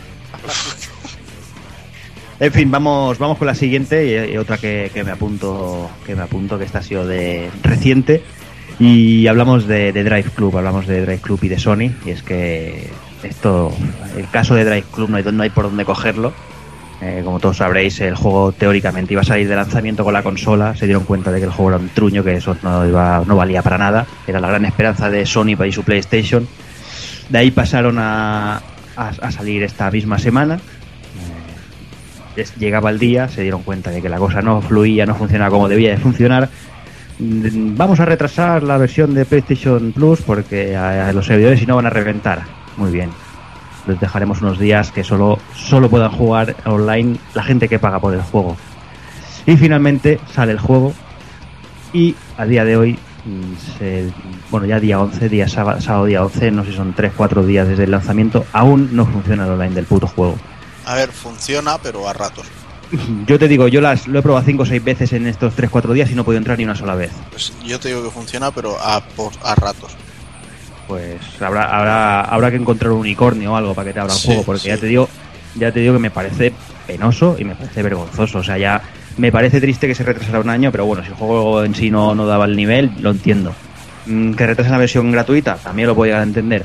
Pero que todo y así siga sin funcionar, aquí hay algo que Sí. la redundancia no funciona, porque no, no es normal, no es normal que estemos a, las alturas que estamos. Estamos hablando de un puto servicio de pago. Sí, sí, además es que es eso. O sea, yo. 60, 70 pagos por el juego y estás pagando el, la- el puto PlayStation Network y no funciona, no me jodas. Exacto, o sea, eh, Sony en cuanto hizo que el juego online, para que el juego online fuera obligatorio el pago, ya se estaba metiendo en un berenjenal del que o lo hacía muy bien o iba a salir escaldada. Y este caso es de vergüenza, o sea, no puede ser que la gente esté pagando eso, una cuota de online y luego digan, no, es que los servidores, pues joderos, poner más servidores, no sé, ratas, hijos de puta. Y más en juegos como estos que están Ah. súper enfocados al modo online, porque Drive Club, eh, no olvidemos que están, eh, sí, tienes tu parte de un jugador, pero que es muy triste y está enfocado al 75-80% del juego al online, está Sí, clarísimo. sí, claro. Por eso que, que no, no lo entiendo. La verdad es que se merecen de nuevo eso, la patada y el rodillazo. Mm. No sé, espero que en los próximos días eh, se solucione porque si no va, va- supongo que rodarán cabezas o, o eso espero por lo menos. En fin, yo creo que lo podemos ir dejando aquí. Yo creo que ya todo el mundo se ha desahogado, menos Hazard. Hazard, ¿estás bien? ¿Estás vivo? Sí, estoy aquí escuchando No- vuestras discusiones tan interesantes. ¿No te No. quieres cagar en nadie? Eh, aprovecha. Caga- Cágate en Nintendo por no traer el, el juego de las braguitas de fantasmas y esas cosas. O cágate Sí, otra vez venga, más en me, Sega. cago, me cago antes, macho, ya. Cágate de nuevo en Sega por no traer los Yakuza. Y traer los putos No. Hatsune Miku, ¿no? Me cago en el puto de jefe, hijo de puta, que me hace trabajar mañana. Envíale un saludo por si se descarga el programa.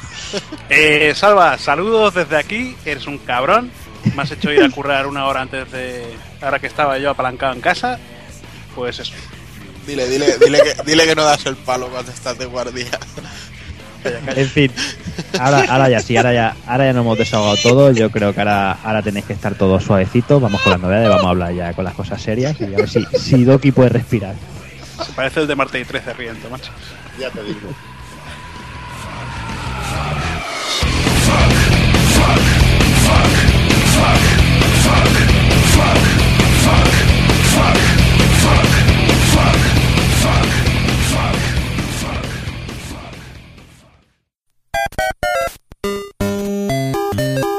Visítanos en pulpofrito.com. Te esperamos.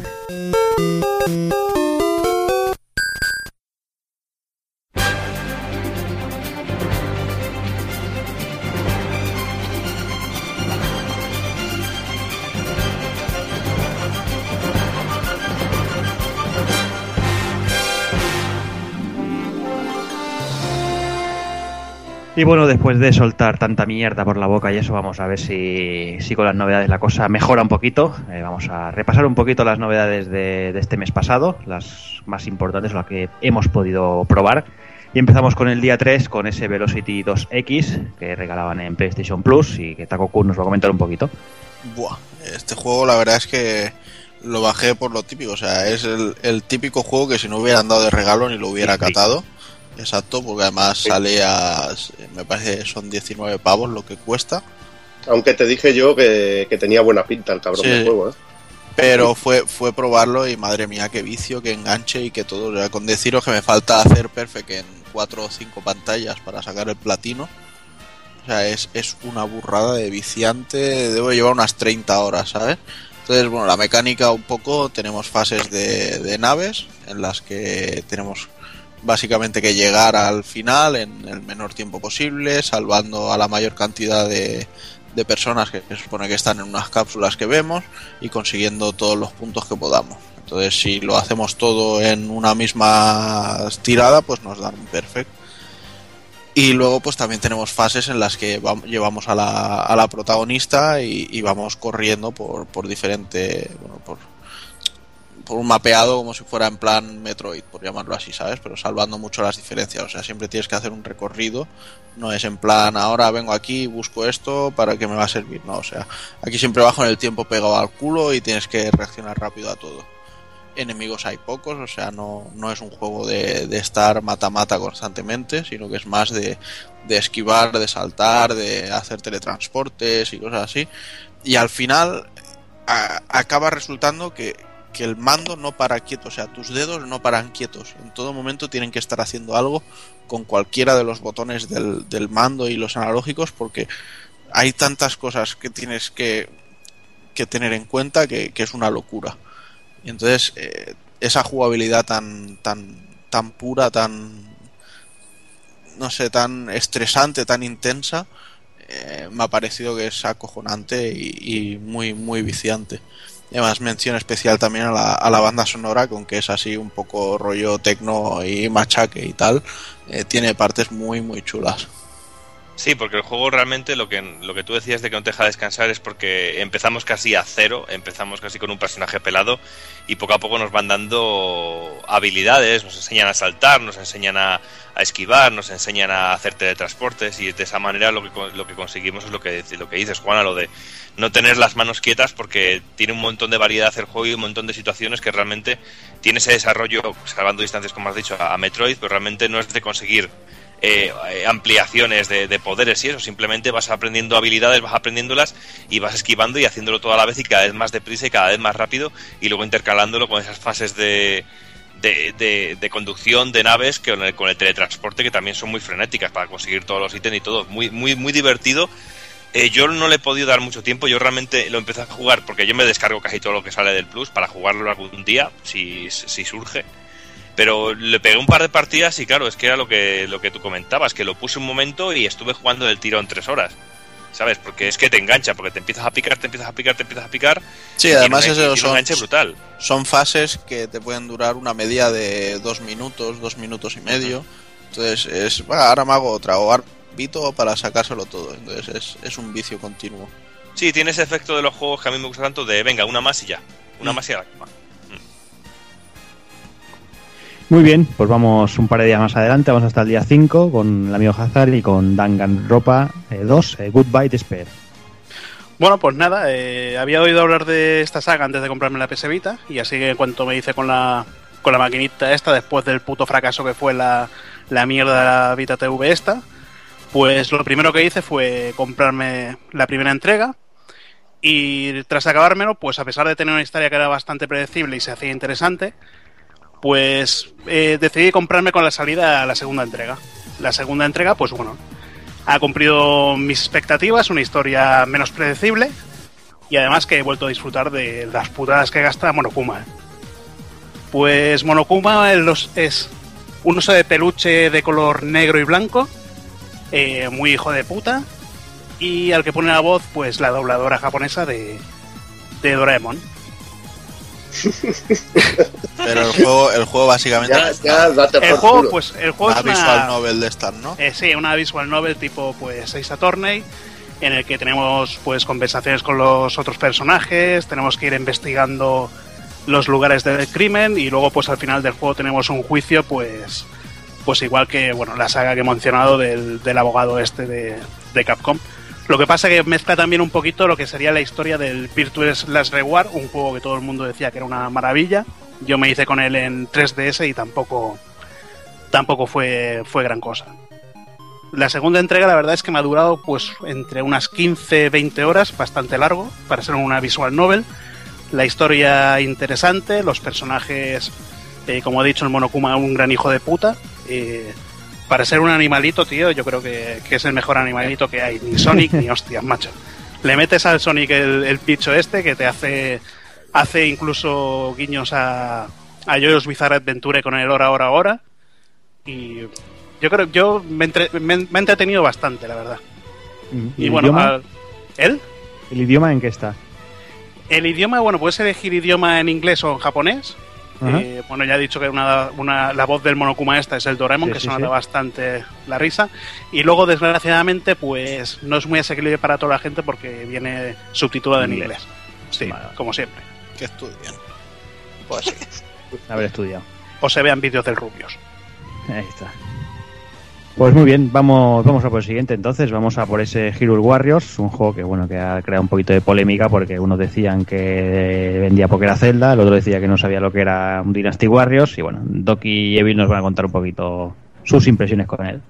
Pues sí, bueno, yo creo que en este caso Evil creo que es más, podría ser más objetivo y más, más sabio en al, hablar del juego porque realmente es un poco más eh, conocedor, ha podido probar más eh, juegos del estilo este Musou. Yo realmente los Musou los he tocado únicamente en alguna demo que me entraba en, algún, alguna cosa, la PlayStation 2, alguna demo así, o alguna demo bajada de para PlayStation 3, jugar 5 minutos, eh, poner un rato el Hokuto no Ken, eh, quitarlo y ya está, porque no me, no me terminaba de hacer ningún tipo de gracia, porque no era mi estilo de juego.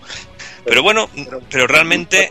Perdona, pero por eso es interesante que tú lo digas, porque yo estaré un poco también, no, no lo podré decir tan objetivamente, porque a mí ya directamente los Dynasty Warriors me encantan, soy fan de, de toda la saga y molará verlo también desde el aspecto de, de alguien que, que no ha jugado tanto a los de esto y que te explique un poco más lo que hay de Zelda dentro de Lirule Warriors. Claro, pero yo, por ejemplo, tengo el problema de que soy una putilla y lo sabes. Y a mí me pones Zelda, me pones tus personajes, me pones las musiquitas, me pones los entornos y a mí me tienes comprado y me tienes y me, y me tienes Hombre, a tus pies y chupado otras puntas. Zelda tiene un, un nivel de fanservice, pero bastante animal, bastante bestia. Claro, porque es que desde el momento en que enciendes el juego ya estás escuchando melodías de Ocarina of Time o ves eh, un escenario en el que sale, en el que estás en, en la llanura y ves al fondo el castillo de, de Hyrule, pues cosas así, pues a mí, pues a mí me encantan, me vuelven loco.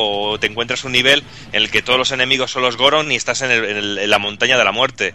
Pues hostias, pues a mí eso me, me ha encantado, me ha parecido fantástico, al igual que poder tener las armas de cualquier celda y utilizarlas, tener la- las botas, tener los guantes, tener el martillo, pues no sé, son cosas que me han parecido muy divertidas y me está dando un vicio terrible, con lo cual que estoy un poquito a medias de jugar un rato al Destiny y jugar al Hyrule Warriors. Estoy así un poquito que parece que estoy jugando con uno y me siento culpable porque tengo ganas también de jugar al otro y, vice- y viceversa.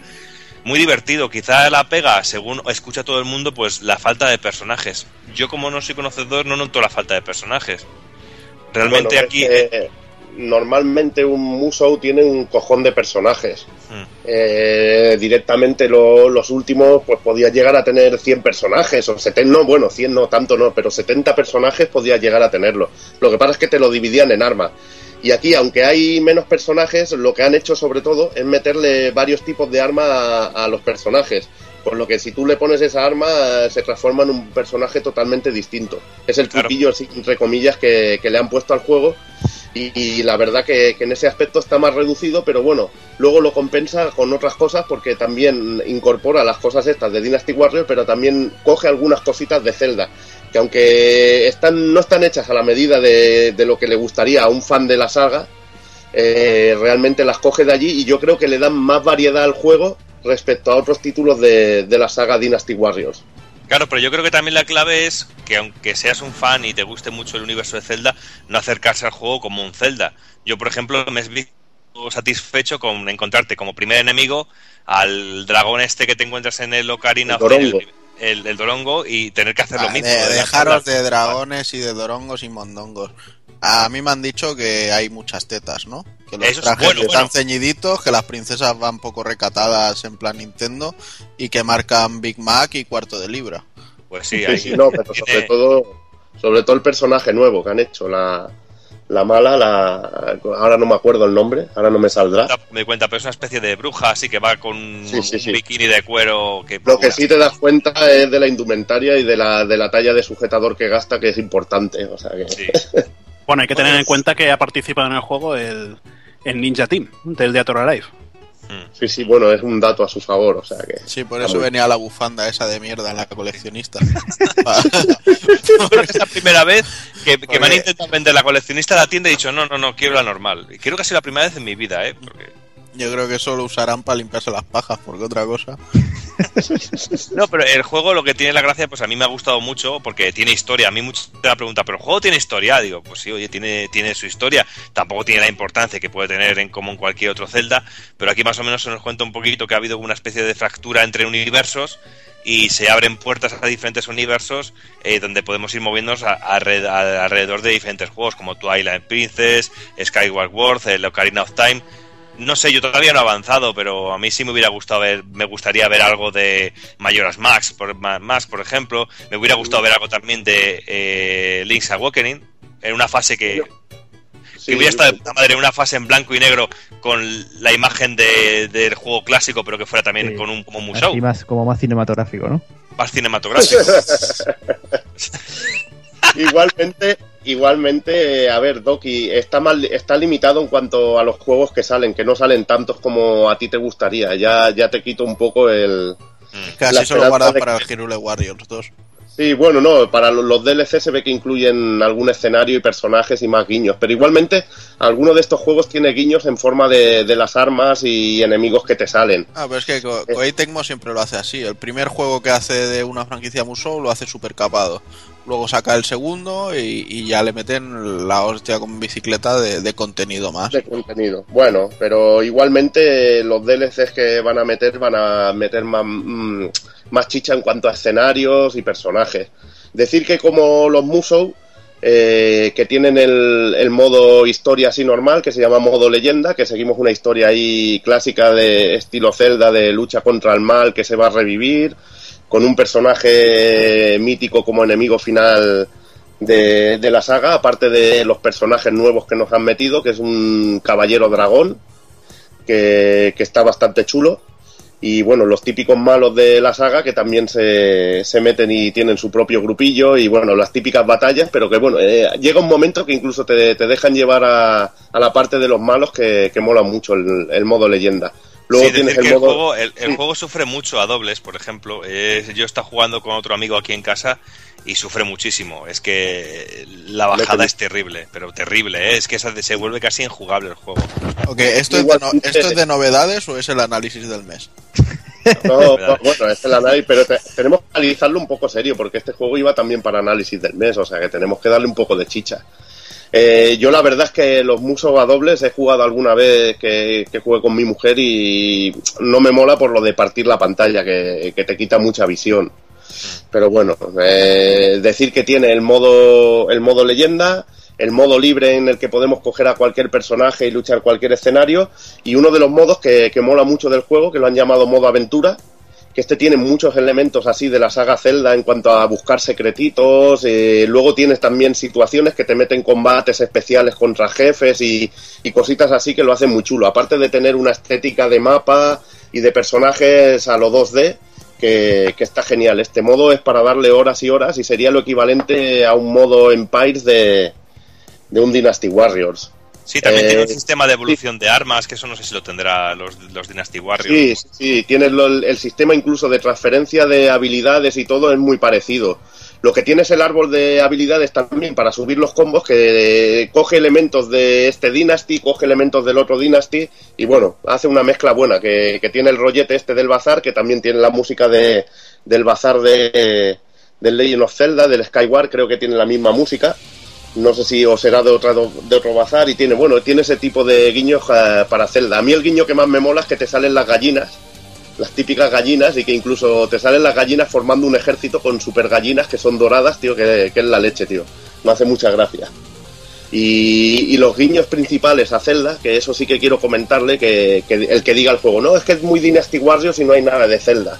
Pues sí que hay, hay cositas de Zelda, porque aquí te salen jefes finales y los jefes finales tienes que, que usar lo- las armas secundarias, que son las clásicas que encontramos en la saga.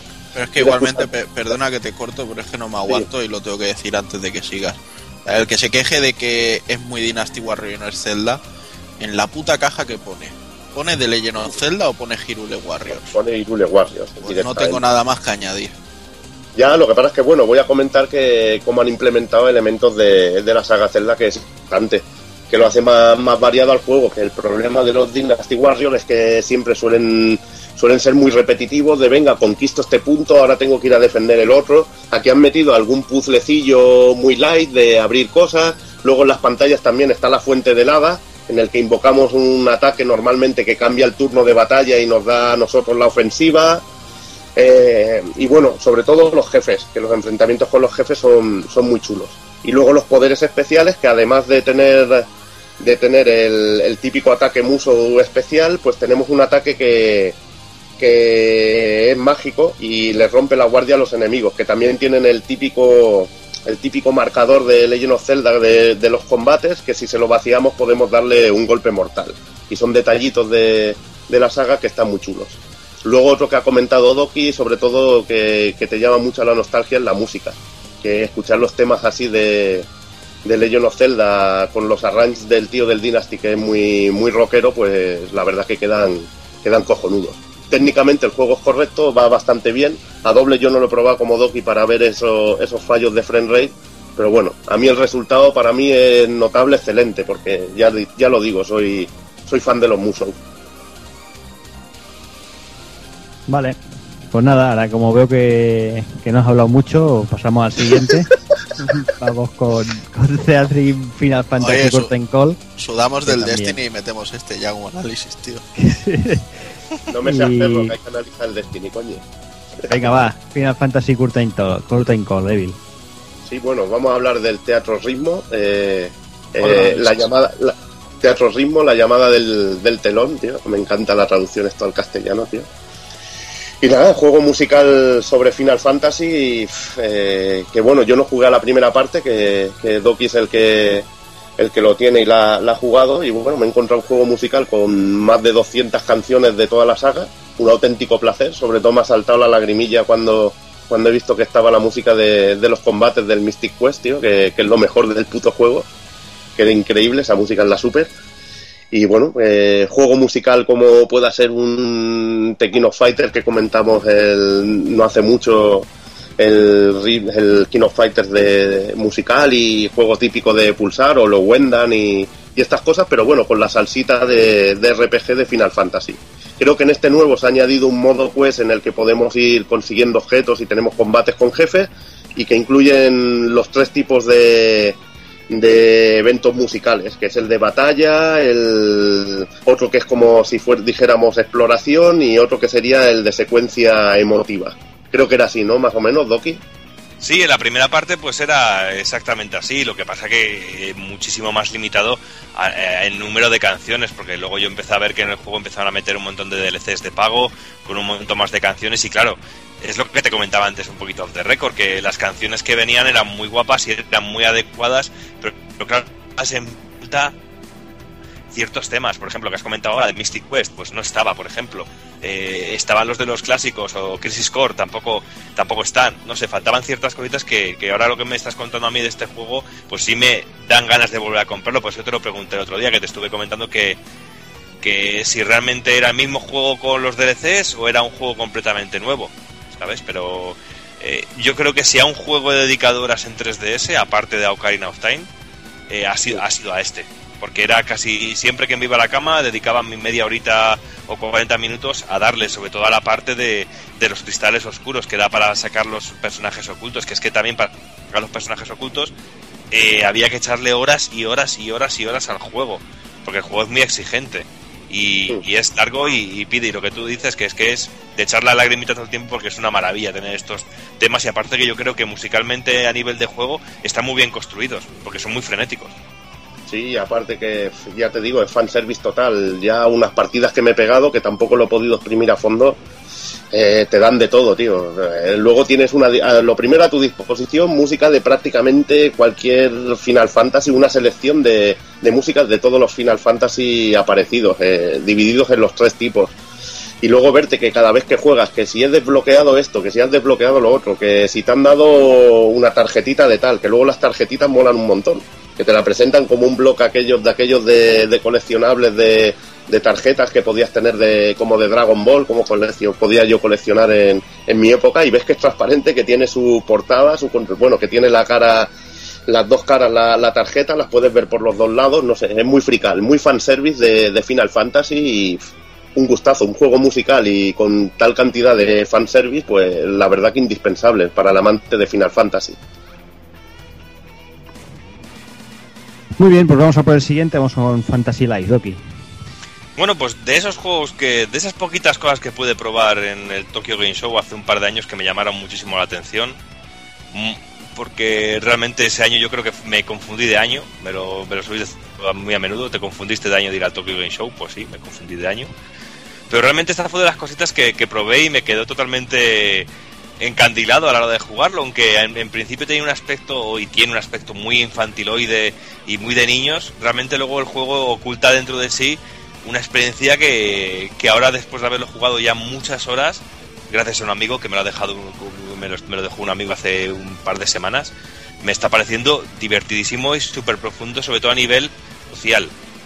Pero porque realmente el juego lo que es un, el juego un, un RPG o una acción RPG como tal el peso de, lo que conocemos como RPG tiene muy poquito realmente y la historia principal es un auténtico paseo y casi un sinsentido que lo podemos pasar sin subir niveles y sin hacer nada realmente.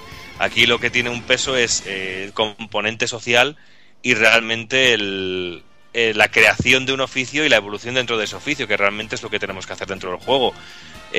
Com- y lo interesante que tiene sobre todo lo que lo que más vende del juego es el, tener una personalización total del personaje que tienes, eligiendo tamaño, eh, raza, sexo y luego elegir el, el oficio que tienes y ir evolucionándolo hasta terminar de esa manera la historia.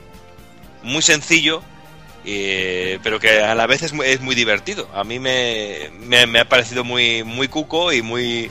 No sé, tiene, algo especial este juego que realmente no sé, no, no sé cómo describirlo. Parte de la música que es fantástica, música de Uematsu, y bueno, brilla por todos, por todos lados. Quizá eche un poco para atrás el estilo del juego, porque tiene una mezcla así un poquito a lo Animal Crossing, un poquito con algún toque a lo Dragon Quest, pero bueno, mm, tira más del lado del Animal Crossing que de Dragon Quest realmente. Pero bueno, una opción muy divertida, un RPG muy ligerito y sobre todo para la gente que disfrute de, del Street Pass y ese tipo de cosas porque cuando vas jugando y te cruzas con gente, pues esa gente puede entr- está en tu mundo y le ves caminando y haciendo cosas dentro de dentro de tu mundo. Pero bueno, una opción ligerita, eh, pero yo creo que muy interesante y muy sólida, que se deja jugar muy bien y no deja de ser muy divertido. Pues sobre todo si te mola el rollo este social, de tipo Animal Crossing, en el que puedes invitar a gente a tu, a tu mundo y que pase y que ve cómo lo tienes todo, o tú colarte en el mundo de, de otro amigo y cositas de esas. Bien, pues nada, vamos a finalizar el mes, vamos con Arno Surs y con el amigo Haza que nos cuenta un poquito de él. Pues nada, yo quería descansar un poquito de las visual novel con tanto Danganronpa y pues digo, me voy a comprar un RPG de estos sencillotes que, que va a salir como el Fairy Fencer F o el, o el Arno Surge este, que tiene nombre de, de la Ostra Azul, de un bar de gays. Y nada, pues, pues vaya mierda, porque es otra visual novel en el que solo hablas, en los personajes estos en dos dimensiones en la pantalla fijos, con alguna selección de vez en cuando de conversaciones, y de vez en cuando pues hay un mini mapeado por el que vas caminando con un tanto por ciento de barra para que te aparezcan los enemigos, y unos combates pues sosos, aburridos, fáciles, en el que vas dando hostias, eh, se te llena una barra de canción de, de la protagonista femenina, ejecutas el ataque y te cargas a, a todos los enemigos de golpe. La verdad que un poquito decepcionante ha sido, pero bueno, es que en un juego que solo hay lolis, macho, desde el principio, que el bando del 7 es el de los enemigos, pues para mí que destruya la galaxia, macho, y acabe el juego ya. Pues nada, eh, con esto vamos finalizando ya las novedades del mes, lo más destacado, como comentábamos, lo que hemos podido jugar.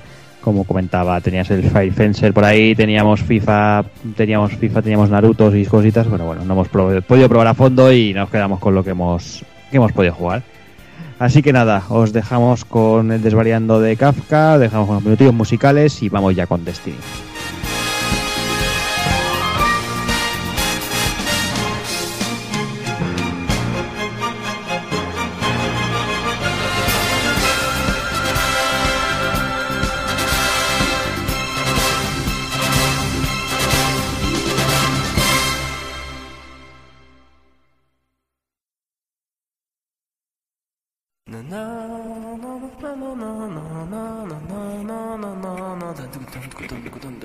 Desvariando. Desvarío. Desvaríos. Desvaríos. Desvaríos, desvaríos. Desvaríos.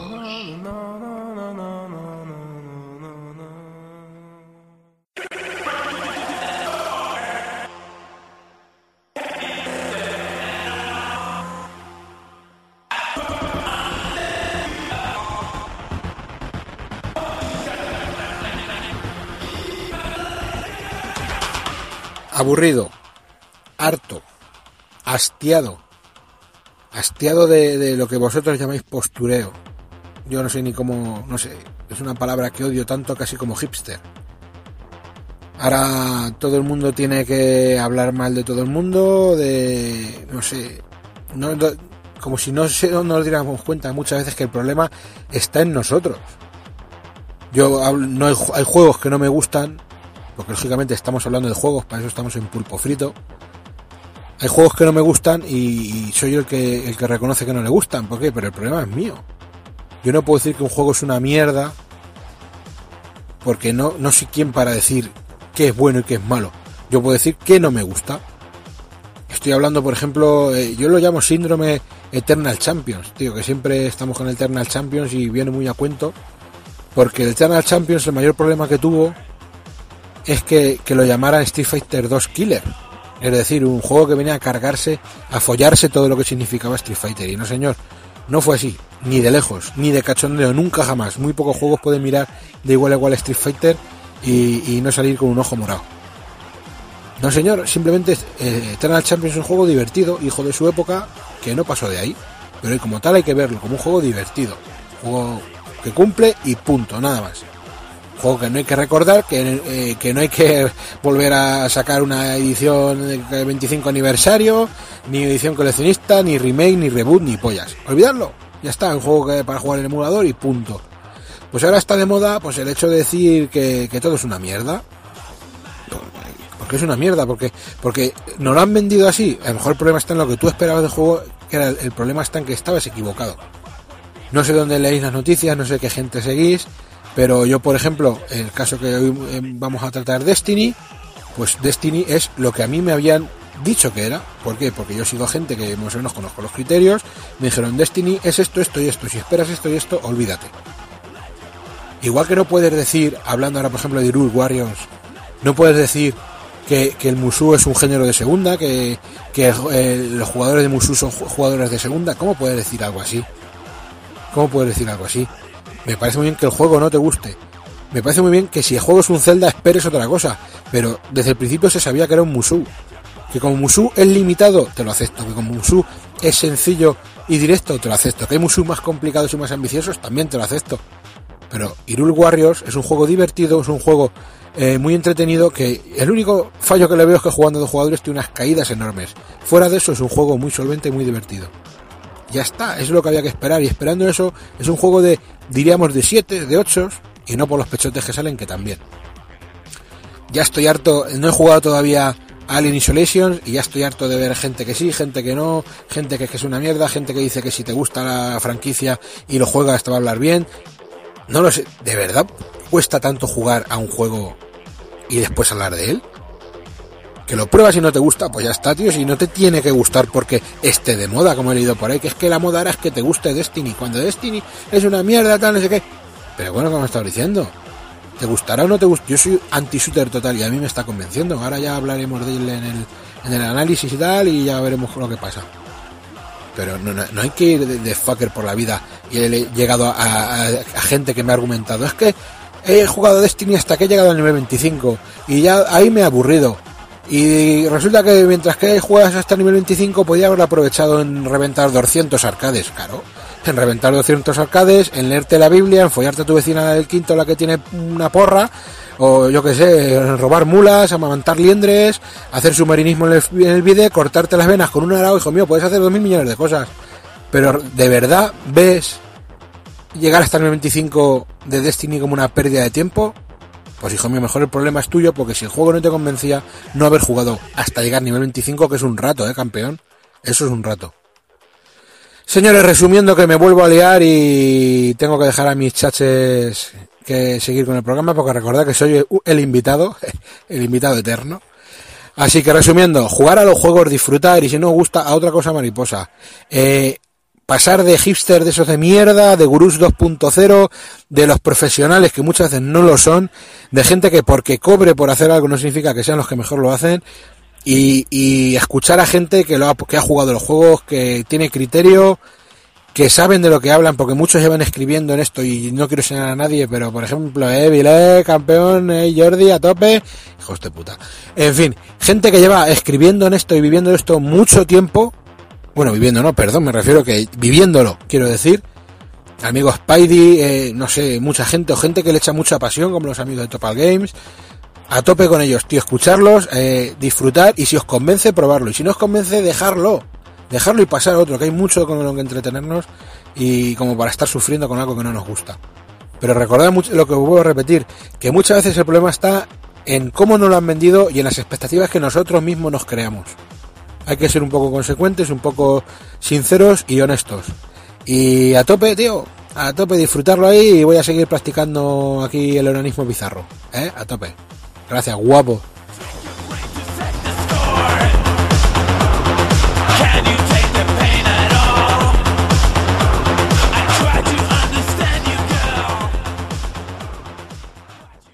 Y ahora lo que todos estáis esperando, los minutos musicales con No Mercy de Guilty Gear X2.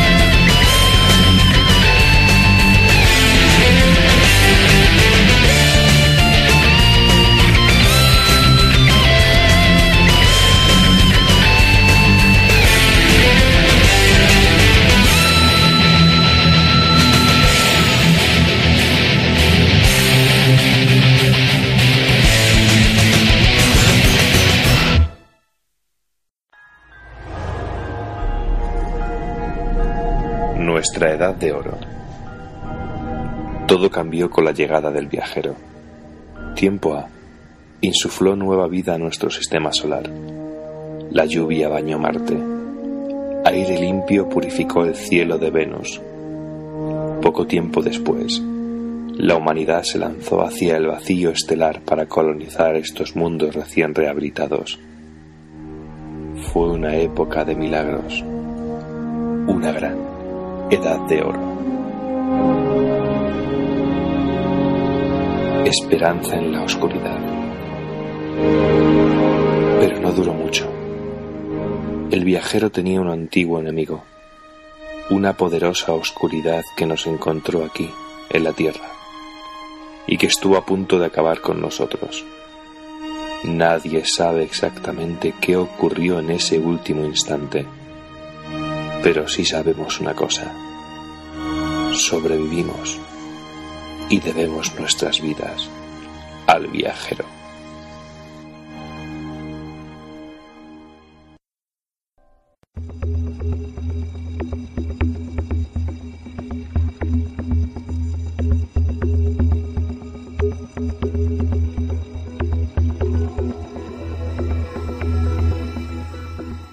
Destiny venía con una etiqueta ya desde un principio, venía con esa etiqueta de, juego de juego del año, de juego triple A, de juego triple triple A y juego grande, juego sobre todo de juego grande, muy grande y con que bueno, que- el típico juego que que presenta un antes y un después en una generación, una consola.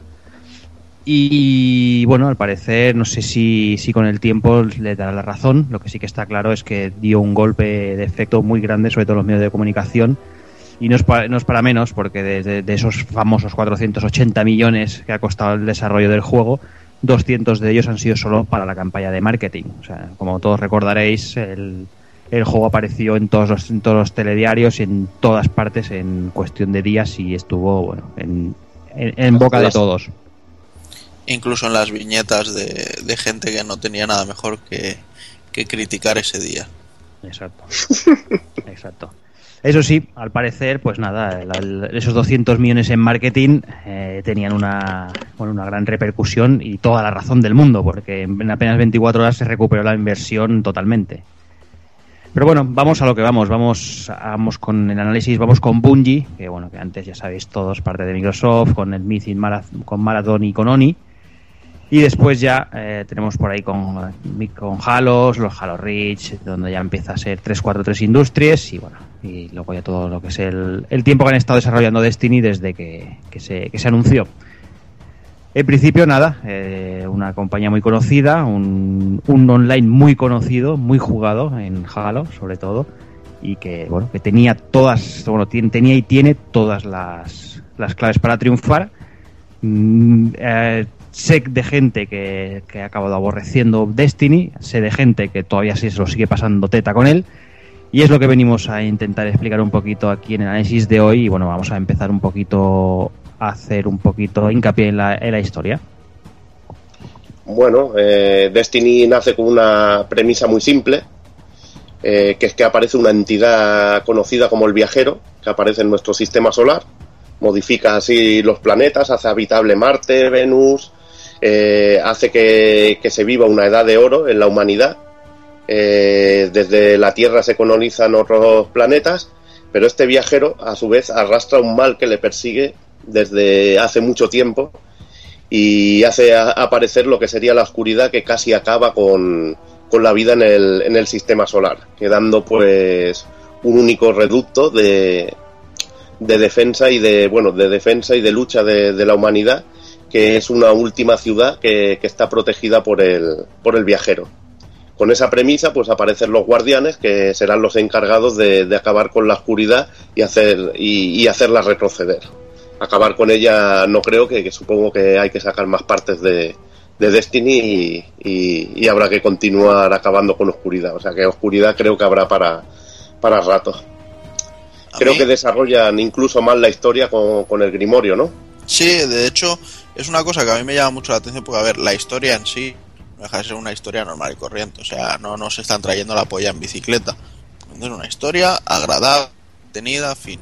Pero me hace mucha gracia, o sea, sobre todo eh, los análisis estos que se leían, porque bueno, no sé si habréis sabido que a nivel de prensa, pues Bungie dijo que, o, o Activision, no sé quién fue, dijo, el juego no se entrega a la prensa hasta el día antes del lanzamiento. Pero claro, todos querían tener el análisis el mismo día de lanzamiento. Entonces eh, se ha leído cada burrada que, que tira para atrás. Y una de ellas es que el juego no tiene historia, que, que casi no hay historia, que no hay rollo. Dices, a ver, cada vez que haces algo en la historia, en el juego, normalmente te dicen, has desbloqueado una carta de Grimorio, eh, consúltala en bungie.net. Tú vas a la web de Bungie, te logueas con tu PS Network o tu Live o lo que quieras, y todo lo que has ido desbloqueando de historia te lo van explicando y vas conociendo a las razas de enemigos, vas conociendo toda, todo el trasfondo que hay, vas hay una cantidad de información espectacular que Sí. realmente que realmente te pone en situación y es una forma rara de hacerlo, pero a la vez yo creo que es la necesaria porque el juego es tan de jugar en comunidad que si toda esa historia te la metieran durante el juego, dices, bueno, y mientras yo veo el, la CG, mis colegas que hacen, o mientras yo estoy leyendo el de esto, los colegas que paraos. Entonces, yo creo eso, que han optado a decir, vamos a hacer una jugabilidad más directa y la historia la vamos contando el que quiera, se conecta en el PC y se la lee. Claro, y no hace falta que para ir desbloqueando esas pequeñas partes de la historia terminar un nivel o hacer eh, una misión completa. Muchas veces con eliminar cierta cantidad de enemigos a veces desbloqueas ciertas partes de la historia.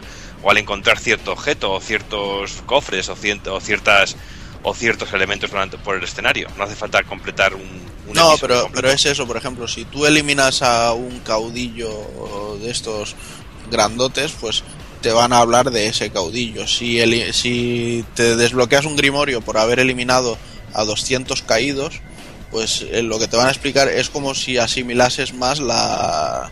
como si empezaras a conocer más a los caídos y entonces tienes más información sobre ellos, etcétera, etcétera, ¿sabes? O sea, cada cosa libera un tipo de información. Y a mí me parece un sistema muy, muy interesante para este tipo de juego, claro. O sea, si me ponen un juego de rol de jugar yo solo y me dicen, no, no, la historia vete a internet, aquí solo vas a luchar, pues les digo, pues no. Pero aquí, en este tipo de juego en concreto yo creo que es una forma muy acertada de, hacerlo. Y ya que habéis tocado el, el tema de la web, eh, decir que aquí podemos tener una información increíble sobre nuestro personaje, con todo el equipo que llevamos en ese momento, eh, incluso las estadísticas de muertes y etcétera, etcétera. Es completísimo el, la web de Bungie a la hora de, de poder ver información sobre nuestro personaje y el juego. Aparte aquí es donde podemos apuntarnos a los clanes, que hay varios logros que, que se consiguen al estar apuntado en, en un clan y, y se hacen en, en equipo en sí. Tenemos clan de pulpo frito, apuntaros. Sí, bueno, yo no puedo estar porque yo soy, como me pillé la One, pues soy el, el patito feo de aquí de, de Tú eres, Pulpo un, Frito. Apestado, tú eres un mierder. Soy el apestado. Bueno, pero vosotros también, ¿eh? Tú Eh, solo al lado de Jordi, Tú solo soy- juegas soy con la élite. Lo- los PlayStation. Sois PlayStation de, de más baja calidad que Jordi. Él tiene la blanca y la blanca es la ley, o sea que no, me importa. bueno, eh, decir de Destiny. Eh, hemos hablado de Halo y ¿qué nos encontramos con Destiny? Pues una especie de mezcla entre lo que sería Halo y, y un, un juego estilo Diablo, Fantasy Star Online, en el que tenemos una ciudad desde donde vamos a poder hacer nuestro- nuestros equipos de tres, eh, de tres personas para ir pudiendo hacer la- las misiones de historia, los asaltos y distintos tipos de, de combates y, rollos que, que iremos encontrando en el juego. Incluso el multijugador que podemos jugar 6 contra 6 o hay un tipo de asalto que desbloquearíamos más adelante en el que podemos jugar con, con seis colegas. La verdad que, que está muy, muy bien en ese tema. Eh, empezamos, bueno, que como es un juego un poco estilo rol, nos dejan escoger entre tres tipos de, raza para nuestros personajes, que serían los humanos, los insomnes y los exos, que son estilo robot. Los insomnes son una raza que apareció con lo con el rollo este de la oscuridad. Bueno, eh, yo creo que es mejor que os leáis incluso las descripciones en el propio juego si queréis más información sobre ellas. Eh, luego tendríamos hasta cuatro razas de, de enemigos distintas, cada uno con varias clases dentro de ellos, que serían los caídos, que nos lo encontraremos principalmente en la tierra y, y en la Luna, sobre todo, aunque también creo que también están en Venus. Eh, tendríamos la colmena, que la encontraríamos en la Tierra y en la Luna. Tendríamos a los Vex, que están en Venus y Marte, y a los Cabal, que, están en Marte. La verdad que en este aspecto está muy bien el juego, porque son bastante variados entre sí. Bueno, más parecidos entre sí los de los caídos y la colmena. Pero realmente los Vex, que son así enemigos metálicos, son- cambian bastante, aparte de que tienes que matarlos de maneras distintas. Y los Cabal, pues son muy cachondos. Me recuerda más a lo- al rollo Warhammer o algo así, ¿no, Juana? Los cabal son, además es que eh, lo comentaba el otro día con un colega, o sea, cuando te sale un jefe de los cabal, te sale con los estandartes por la espalda, así como si fuera un, un marín espacial ya de los grandes. Pero además es curioso porque los tipos de nombres son como si fueran de los Tau, que es otro tipo de personaje de, Warhammer. Mucho así con apóstrofe, tacatá, tacatá y cosas así, ¿sabes? O sea, tiene un, nombre muy, muy Warhammer también, aunque sea de otra raza. Para mí es muy cachondo en esto de los cabal, que yo que sé, no sé si han estado en la guerra civil española o bueno, son muy muy fachillas o eso, porque verte ahí legionarios, la falange, falange Sí. no sé, es bastante, son bastante chungos, tío. O sea que, que los cabal es una raza de, de tíos poderosos, la verdad. Ahora que da Eh. gusto pelear con ellos porque son los que mejor mueren de un tiro en la cabeza. Joder, sí, hombre. Eso lo llamo yo descorchar el champán, tío, en este juego, porque es que los dejas, tío, pero... la verdad es que los impactos en la cabeza en el, en el Destiny son muy contundentes. Es algo de lo... Bueno, algo que me molaba ya de, de esta gente de Bungie y aquí está de, de puta madre. Y da mucho gustillo hacerlo, ¿eh? Sí, Es sí, muy- joder. Incluso hay algunos logros y hay algunas misiones que, que consisten en eso, de, de- de reventar la cabeza a 200 caídos y cositas de esas. Más ya te digo, yo juego con revólver Mm. y, y- y es que es una delicia. O sea, eso de sacar el revólver y, y ver a cinco tíos y que de los cinco a lo mejor a cuatro les has dado el tiro en la cabeza y los has eliminado directamente es una gozada. Y bueno, los Vex si les pegas el tiro en la cabeza siguen funcionales porque el núcleo está en el centro del Eh, cuerpo. exacto. Es muy cachondo. Es muy cachondo. Eh, decir que comenzamos la historia como un poco descolocados, que aparecemos de repente como con un espectro que nos despierta y, y nos lleva a lo que sería la torre y nos explica lo que está pasando, porque la verdad que no tenemos idea de nada. Y veremos que el espectro es el personaje que irá guiando la historia y que nos irá acompañando y desbloqueando sitios. Sobre todo será nuestro soporte, nuestro soporte informático, que será el que se encargue de piratear redes, nos abra sitios y la verdad, y darnos información. Está bien, eh, el personaje del experto que recuerda mucho a lo que serían los Forest Runners que aparecen, creo, en el, en el Halo. Sería muy parecido, algo así. Eh, luego tendríamos, tendría, a- al empezar el juego podemos escoger eh, tres, eh, tres, eh, clases de personaje, que serían los hechiceros, que luego te- podemos escoger dentro de- del hechicero, veremos que tiene unas características especiales y estas varían según la subclase que escojamos. Hay una disponible al inicio y otra la desbloqueamos cuando llegamos al nivel 15. En el caso del hechicero tendríamos viaje- viajero del vacío y aedo del sol. Creo que tú, Juanan, eres hechicero, ¿no? ¿Tienes un hechicero o no? ¿O me equivoco? No, no, yo soy cazador. En la beta jugué con hechicero. ¿Y, y Doki se ha hecho hechicero o nada? No, soy también cazador. Entonces, bueno, lo tenemos un poco así. Pero yo soy cazador pistolero. sí, Creo que también. Kafka, Kafka es de los otros, de los, de los Ka- grandotes. Kafka tiene titán, sí. Titán, sí. Eh, Le pega al Kafka. Tiene titán con tetas. Bueno, y Borja también. Yo no. Yo es que como siempre quiero jugar con algo que se supone que representa mi avatar, pues siempre me hago tíos. Pero veo que vosotros jugáis con tías. No sé. No, yo tengo tío también hecho, un cazador tío. Pero bueno, aquí cada uno es libre de pillar lo que quiera.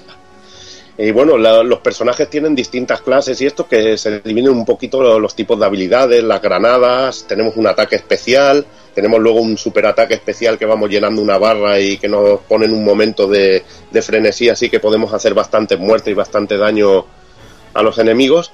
Y distintos tipos de salto y habilidades así especiales, algunas de defensa, incluso creo que el hechicero tiene una de las clases, creo que es la de Aedo del Sol, que es de, a- de apoyo a, a los compañeros, que la verdad que, que va muy bien. Y luego iríamos al- a los cazadores, que teníamos la clase pistolero y la, cla- y la clase acróbata del filo. Yo la verdad que he usado más la de pistolero porque tiene una habilidad que es tirar un puñal que me encanta, tío. Pegar un puñal, una puñalada, un machetazo en la cabeza es brutalísimo, tío. El pistolero en, en el player versus player es, es puro porno. Sí, sí. ¿Ves? Yo, yo me hago mejor con el otro, porque yo, te- yo tengo hecho eh, con el otro cuando tengo la magia conectada a tope, ahí destru- destruyo a todos los que tengo alrededor, porque empiezo a darle, a- a- sobre todo en el, en el, único modo online que yo juego, que es al de la bandera. Al que tienes que ir, que tienes tres, hay tres bases y tienes que ir ocupándolas todo el tiempo. Pues ahí cuando tengo el especial lo doy, cuando veo que hay un grupo mejor de cuatro o cinco, ahí me les cargo a todos a cuchillazos. Y, acro- y acróbata del filo, que es lo que, lo que tú coges, que ya también lo tengo puesto muchas veces, eh, sobre todo para matar con sigilo. Y hay un momento que el super eh, lo activas y es brutal a- en cuerpo a cuerpo. Empiezas a dar sablazos y si activas y lo llevas más, más lejos aún de nivel, incluso puedes tirar una especie de energía por el suelo y todo con un Sorryuken y la verdad que está, está muy chulo. Pero te hay que decir que el pistolero viene muy bien, sobre todo cuando tienes bosses enormes de estos grandotes para dispararles a la distancia, que ahí viene muy bien. Sí, y el bueno, y el modo de pistola dorada también es bastante asesino. Es bastante asesino la pistolita dorada. Y luego tendríamos al titán, que es la clase así tipo tanque, que en que tenemos de- las dos subclases asaltante y defensor. Eh, como bien, una está centrada en la ofensiva y otra en la defensiva. Eh, luego, aparte de estas habilidades especiales, que la verdad los diferencia un poco a los personajes, eh, todos funcionan de la misma manera a la hora de los tiros. Y tenemos varios tipos de armas que serían las principales, en las que tenemos fusiles automáticos, fusiles de explorador, fusiles de pulso y cañones de mano. Cada uno totalmente distinto. Sé que Juanan lleva cañones de mano. Yo, por ejemplo, llevo fusiles de explorador que suelen tener mucha precisión y desde lejos la verdad que hacen mucha pupita. Disparan poco a poco, porque vas bala a bala, pero son muy potentes, sobre todo para tiros en, en la cabeza. Luego los fusiles de pulso y automáticos, los fusiles de pulso creo que los puedes cargar y los fusiles automáticos van disparando en ráfagas. Yo aquí uso Eh, mucho el, el francotirador porque viene muy bien y funciona No, muy bien el rifle. El francotirador iría en armas especiales, que es lo que Sí. voy a explicar ahora, que serían las escopetas, que cuerpo a cuerpo son demoledoras, los fusiles de fusión, que, que los puedes cargar y, y pegar un super tiro, que son bastante aniquiladores, y el francotirador que, usa Doki, que para la larga distancia hace mucha pupa, y sobre todo en la cabeza a ciertos enemigos es, es bestial. Y después pasaríamos a las armas pesadas, en las que tendríamos el lanzacohetes, y que, se, que tiene un cargador limitado pero potencia máxima y ametralladoras pesadas. La verdad que las armas pesadas a mí me molan mucho, sobre todo el lanzacohetes, lo de pegar un doble bote y aparecer donde hay cinco o seis tíos con un pepinazo desde, desde el aire es ab- absolutamente satisfactorio. Muy Y genial. sobre todo para eliminar la barrera de algunos enemigos que vienen armados con, con coraza. Bueno, lo de, la lo de las barreras te puedo explicar que hay tipos de armas que tienen atributos que, que hacen que las barreras revienten y hay enemigos que son débiles a, cierto, a ciertos ataques. Eso también juega y es un, otro de los elementos RPG que, que gasta Destiny. Al igual que las armaduras, que tenemos eh, armadura de casco, pecho, piernas, que, que las podemos ir subiendo de nivel. Tenemos mejoras defensivas y eso según la clase que tengan y algunas nos dan habilidades especiales como cargar el ataque especial más rápido, tirar granadas más lejos, que se rellene el marcador de granadas para tirarle más rápido y la verdad que, que está muy bien.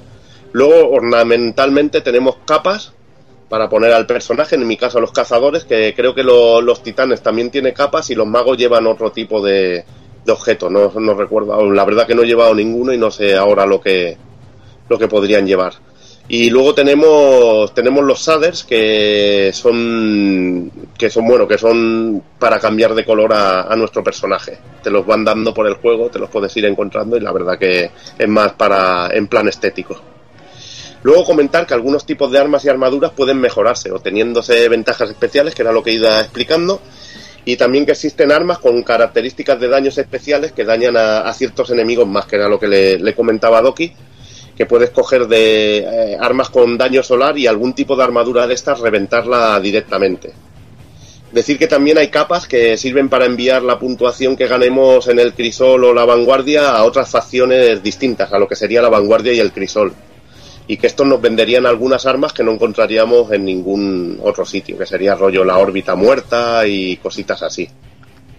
Otra cosa importante son los vehículos en los que tenemos la, la moto deslizadora así, que- llamada Colibrí, que con ella podemos cubrir largas distancias en un momento, algo que le hubiera ido de coña, por ejemplo, al Dragon Dogma, que seguro que Cero lo hubiera agradecido, pero cosa mala, haber tenido algo así para ir a toda hostia. Y luego, y luego tenemos las naves espaciales que, con las que podemos ir dirigirnos a distintos planetas. Que al principio del modo historia tendremos que ir desbloqueando distintos planetas e incluso mejo- mm, conseguir alguna cosita para la nave para poder viajar entre ellos. Luego también habría vehículos especiales de escenario en los que encontramos una moto que dispara, que es la Barracuda, y el Interceptor, que es un mini tanque. Aquí la verdad es que se han quedado bastante cortos teniendo como base, si pillamos como base el Halo, que la variedad de vehículos era una auténtica burrada. También aparecen naves nodrizas de los enemigos que, que si te quedas abierto en el escenario te pueden hacer mucha pupa. Sí, algún susto me ha dado alguna cabrona que vas con poca vida y de repente ves que te quedas mirando a ver cómo bajan los enemigos de la nave y te empieza a disparar la nave por todos lados. Decir también que tenemos luego ítems, que hay de mucho tipo. Tenemos materiales de cada planeta, como el girometal en la Tierra, las bobinas de helio en la Luna, la flor espiritual en Venus y el hierro reliquia en Marte, que sirven para mejorar armas y armaduras, sobre todo. También las podemos intercambiar por dinero y, y alguna cosilla más. Eh, también encontraríamos paz para munición y, y también y, y algunos ítems que nos sirven para conseguir más dinero al matar cierta clase de enemigos. Eh, también encontraremos material especial para conseguir mejoras y para comerciar, como son las monedas extrañas, las motas de luz y cantidad de, de locuras que iremos encontrando, que si encontramos al, tipo adecuado en la torre, podremos cambiar quizá por las armas más, más cafres que, que podemos encontrar en el juego. Y aquí es un- uno de los modos que ha traído más, más, contro- más controversia, que es el cómo conseguir armas, que a veces te dan como unos ítems y había muchos fallos, de que te daban los de más calidad y luego te daban armas más bajas y la gente se ha quejado mucho, pero bueno. Decir que para conseguir armas y armaduras podemos, algunos se consiguen en los planetas recolectándolos y otros en, en eventos especiales, sobre todo los ítems. Las armas e ítems más, más normales los podemos conseguir en el campo de batalla al soltar los ciertos enemigos al liquidarlos. También los podemos comprar y cumpliendo contrato, cumpliendo contratos también nos los pueden dar y como regalo al subir de nivel la relación con otros NPCs como el Cryptarca, que si subimos de nivel nos regalan paquetes de, de objetos especiales y nos podemos encontrar alguna sorpresilla buena. Luego también es muy gracioso cuando terminas alguna misión o alguna partida en el crisol. Ah, yo he llegado a ver eh, partidas en las que una persona hace un ratio súper bueno y, y elimina un montón de enemigos y tal y no recibe nada y un tío que acababa de entrar un minuto antes de terminar la partida recibe una pieza legendaria. Sí, sí, y te quedas Y, dice, riéndote. y dices, ¿por qué? Sí, O sí, sea, sí. ¿cuál, cuál- cuál es el, el patrón que sigue esto?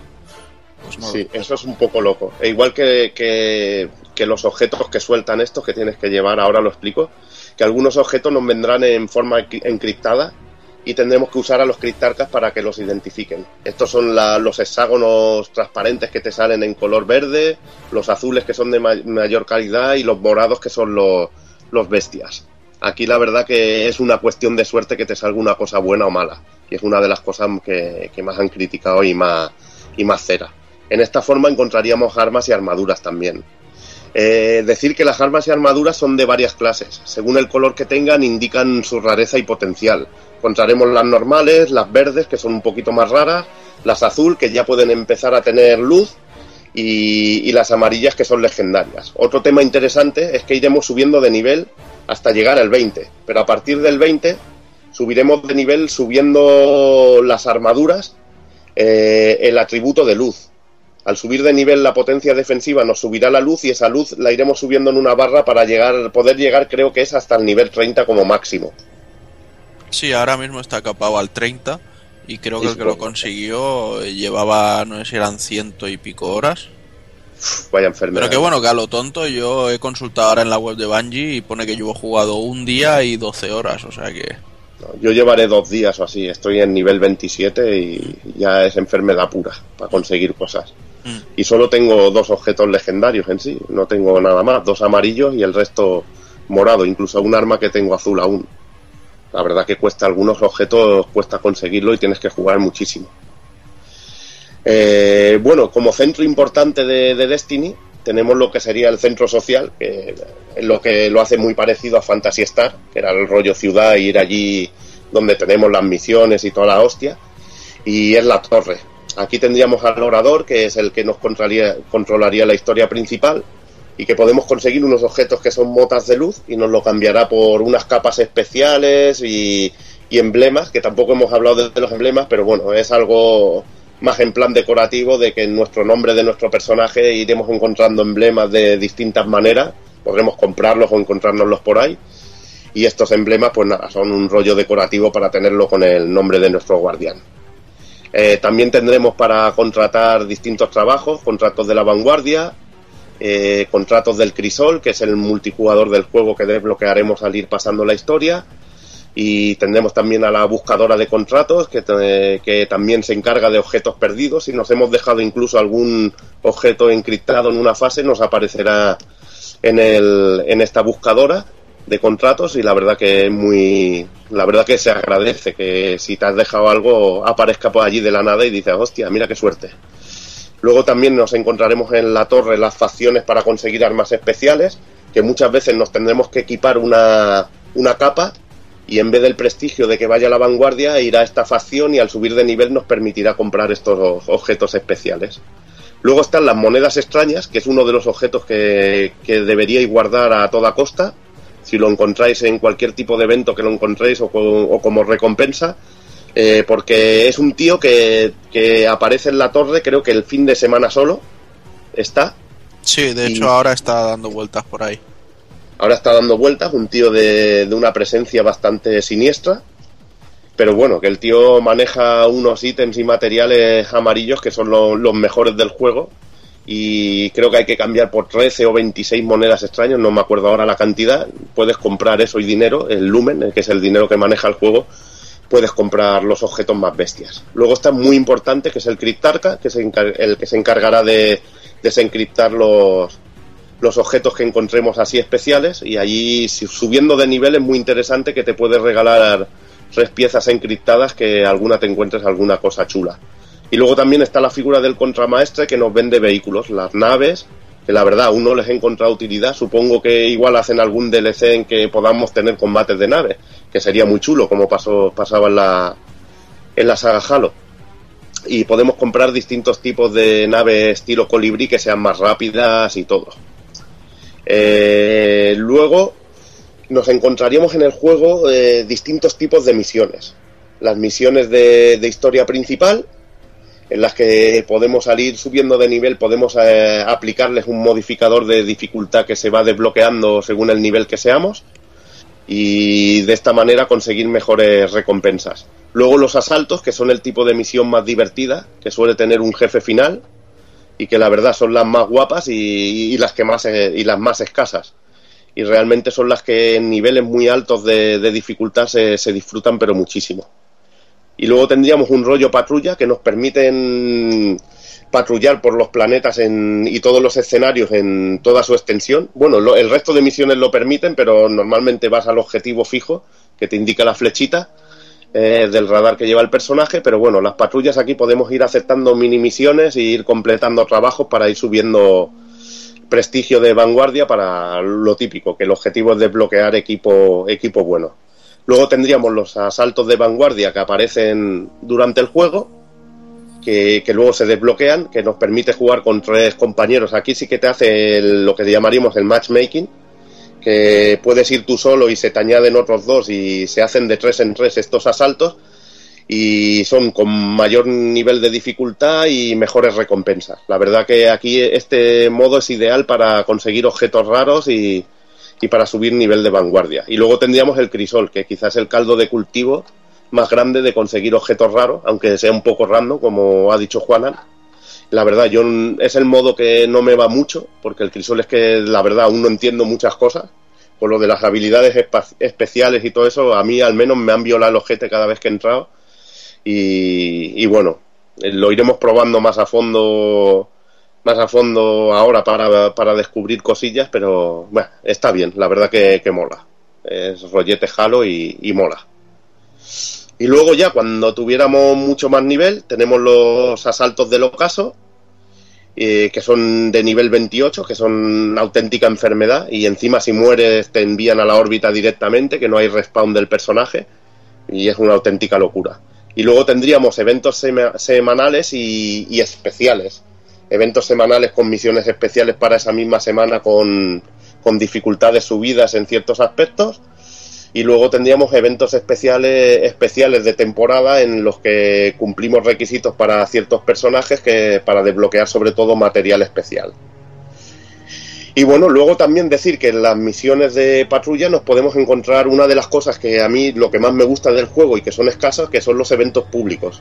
Que de repente aparezca algo en el mapa, se pone en negro, te marcan un sitio y allí se, se produce una misión especial de urgencia o típico.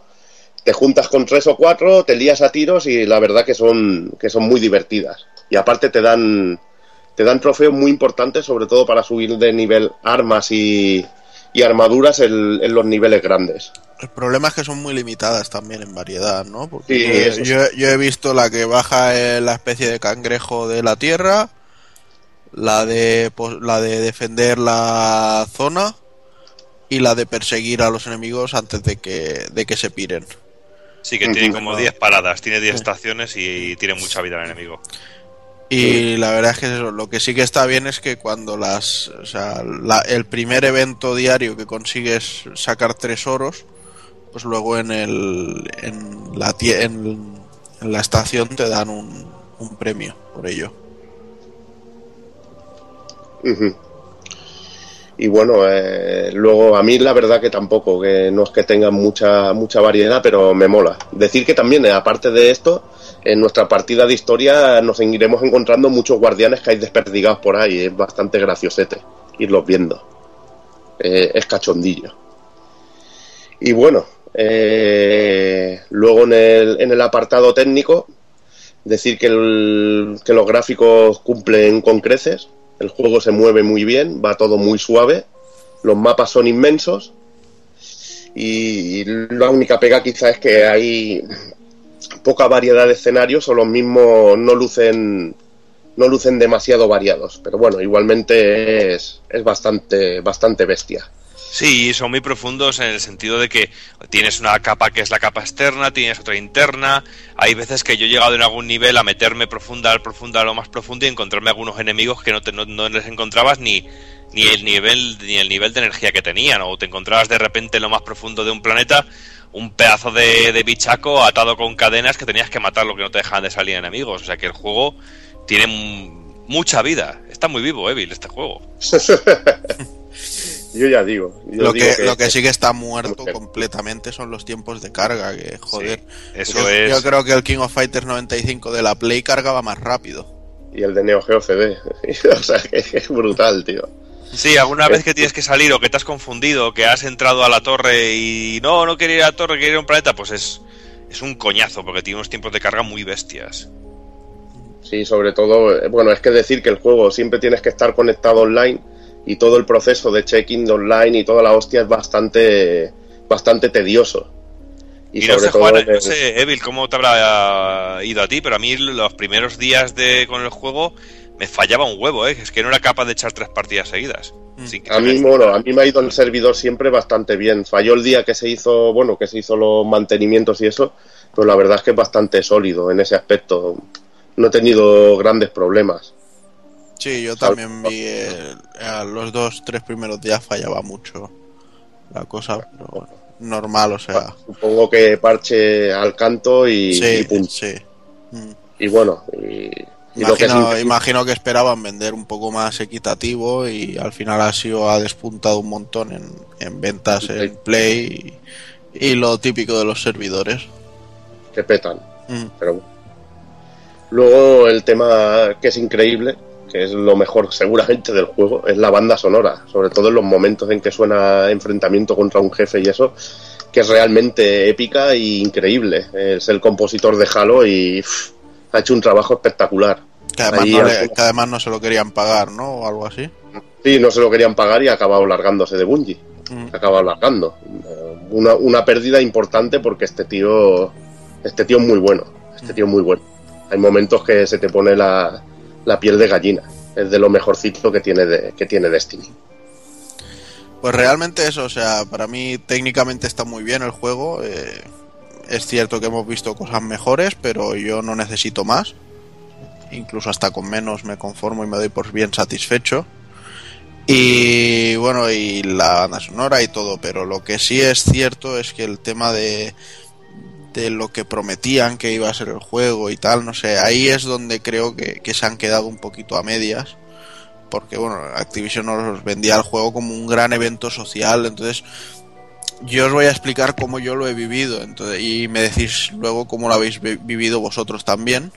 Y así vemos si soy yo que no le he cogido bien el enfoque o que realmente no es lo que nos decían. Porque, por ejemplo, eh, yo eso de que no se pueda interactuar con otros jugadores, que no puedas comerciar, tener un chat directo con ellos sin tener que Sí. añadirte a ninguna escuadra ni historias, lo veo y digo, pues, Muy limitado. tener Muy una limitado. tener un- una zona del mapa que es para socializar y en realidad es para socializar con los bots pues pues no no es esto lo que me habíais dicho el tema de los eventos globales que yo me los he encontrado muy de casualidad o sea no a lo mejor habré hecho 8 o 9 en, en todo lo que he jugado y ya ves Mm. que he jugado pues eso unas treinta y pico horas Luego el tema de los asaltos y las incursiones está muy guay, que a veces te hace el matchmaking y tal, si no tienes colegas dentro, pero luego realmente con esta gente no te hace falta ni interactuar.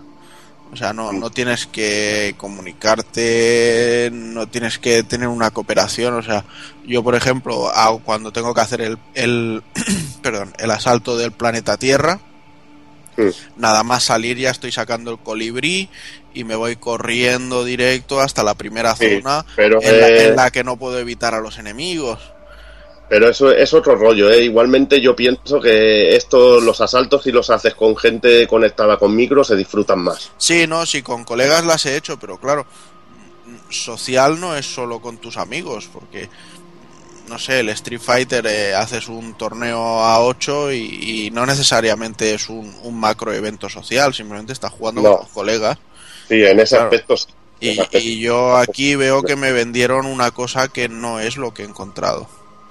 O sea, lo veo muy, muy limitado en estos aspectos. En los modos más difíciles sí que tienes que interactuar bastante y ayudarte con los compañeros y cubrir. Y las clases de apoyo, las clases de apoyo en según qué enfrentamientos se necesitan, porque si no, no sobrevives. Yo ayer, por ejemplo, estuve en un, en un evento semanal de asalto, tío, que o colaborábamos los tres que estábamos ahí o moríamos, tío.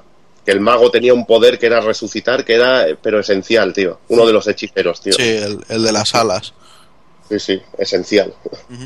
De todas maneras, eh, si bien es cierto que el tema de, de asaltos semanales, eh, misiones heroicas diarias y todo esto está muy bien, como el juego tiene tan pocas misiones y tan pocos eh, asaltos en sí, se hace todo, se acaba haciendo todo ya muy, muy repetir lo mismo una y otra vez, porque Sí, por ejemplo, sí. además donde más claro me ha quedado ha sido en el evento de la reina que ha habido esta semana, o sea, está muy guay que hiciera un evento y tal, que de hecho ahora hay otro diferente, pero claro, yo cada día iba a mirar las misiones que me ponían la- diarias y me ponían la de 200 tiros en la cabeza, la de recoger no sé qué en la luna, la matar de matar al Serkis Prime, que lo habré matado como 30 veces. Arcontes Ma- y todo. matar al, al Rixis ese, que lo habré matado otras cuantas, y el del Venus, de la Casa del Invierno. O sea, parece que solo hubiera esas misiones en el juego. Sí. No, ese es el problema, que cuando esperas un evento de estos, te esperas que aparezca un planeta nuevo y una zona nueva para explorar con nuevos, nuevos escenarios y todo. Y esa sensación de repetición es también lo que me hace que se parezca al Fantasy Star Online en sí. Que puedes hacer las fases con más dificultad. Y en ese aspecto es lo que, es lo que me recuerda sobre todo al, al Fantasy Star Online. Que tenías que repetir y repetir y que el mayor aliciente era conseguir sobre todo equipamiento el más raro posible y como decir, mira qué, qué grande la tengo y mira qué, qué pistolas tengo y mira qué tengo. Y eso al final pues creo que le, pasará, le pasa factura al Destiny y creo que se han quedado cortos en escenarios sobre todo. A ver, espera, espera un momento. Me parece que, el espectro ha captado una, una transmisión por ahí rara. A ver, un segundillo. Oh, Oh. Oh. Oh, coño, un WhatsApp. ¿WhatsApp de quién a estas horas? Oh, el Zero Seed. Ay, que hoy era cago en 10 la grabación del Pool Podcast con el análisis del Destiny. Yo quería estar y mira que yo aquí practicando el onanismo bizarro con vídeos de alemanas viejas peludas con pterodáctilos. Claro que total, ¿para qué voy a ir? Si ahora lo que mola es hablar mal del juego, para hablar mal del juego mejor no ir. Entonces, fíjate, yo que soy una persona que normalmente los, los shooters no le gustan y tenía miedo, tenía mucho miedo de que eh, lo que llama la gente postureo ahora me lo vendieran y me pasara con lo que con el Titanfall, que todo el mundo "Ah, pajas, pajas con alhajas, pajas con sangre, pajas de rico y a la hora de verdad, a los dos días todos los que conozco estaban de Titanfall hasta las pelotas. Y yo tenía miedo, digo, "Pff, el Destiny este va a ser otro tipo de juego de estos, de pegar tiros aquí, un Carlos Guti y fuera más. Hasta que un día el Tito Evil me dijo, chico, pues tiene ahí una coseja ahí... Le huele, le huele el chotejo, le huele un poquito así como a Fantasy Star Online. Y dije yo, eh, a ver, a ver, a ver, Fantasy Star Online, uno de mis juegos preferidos.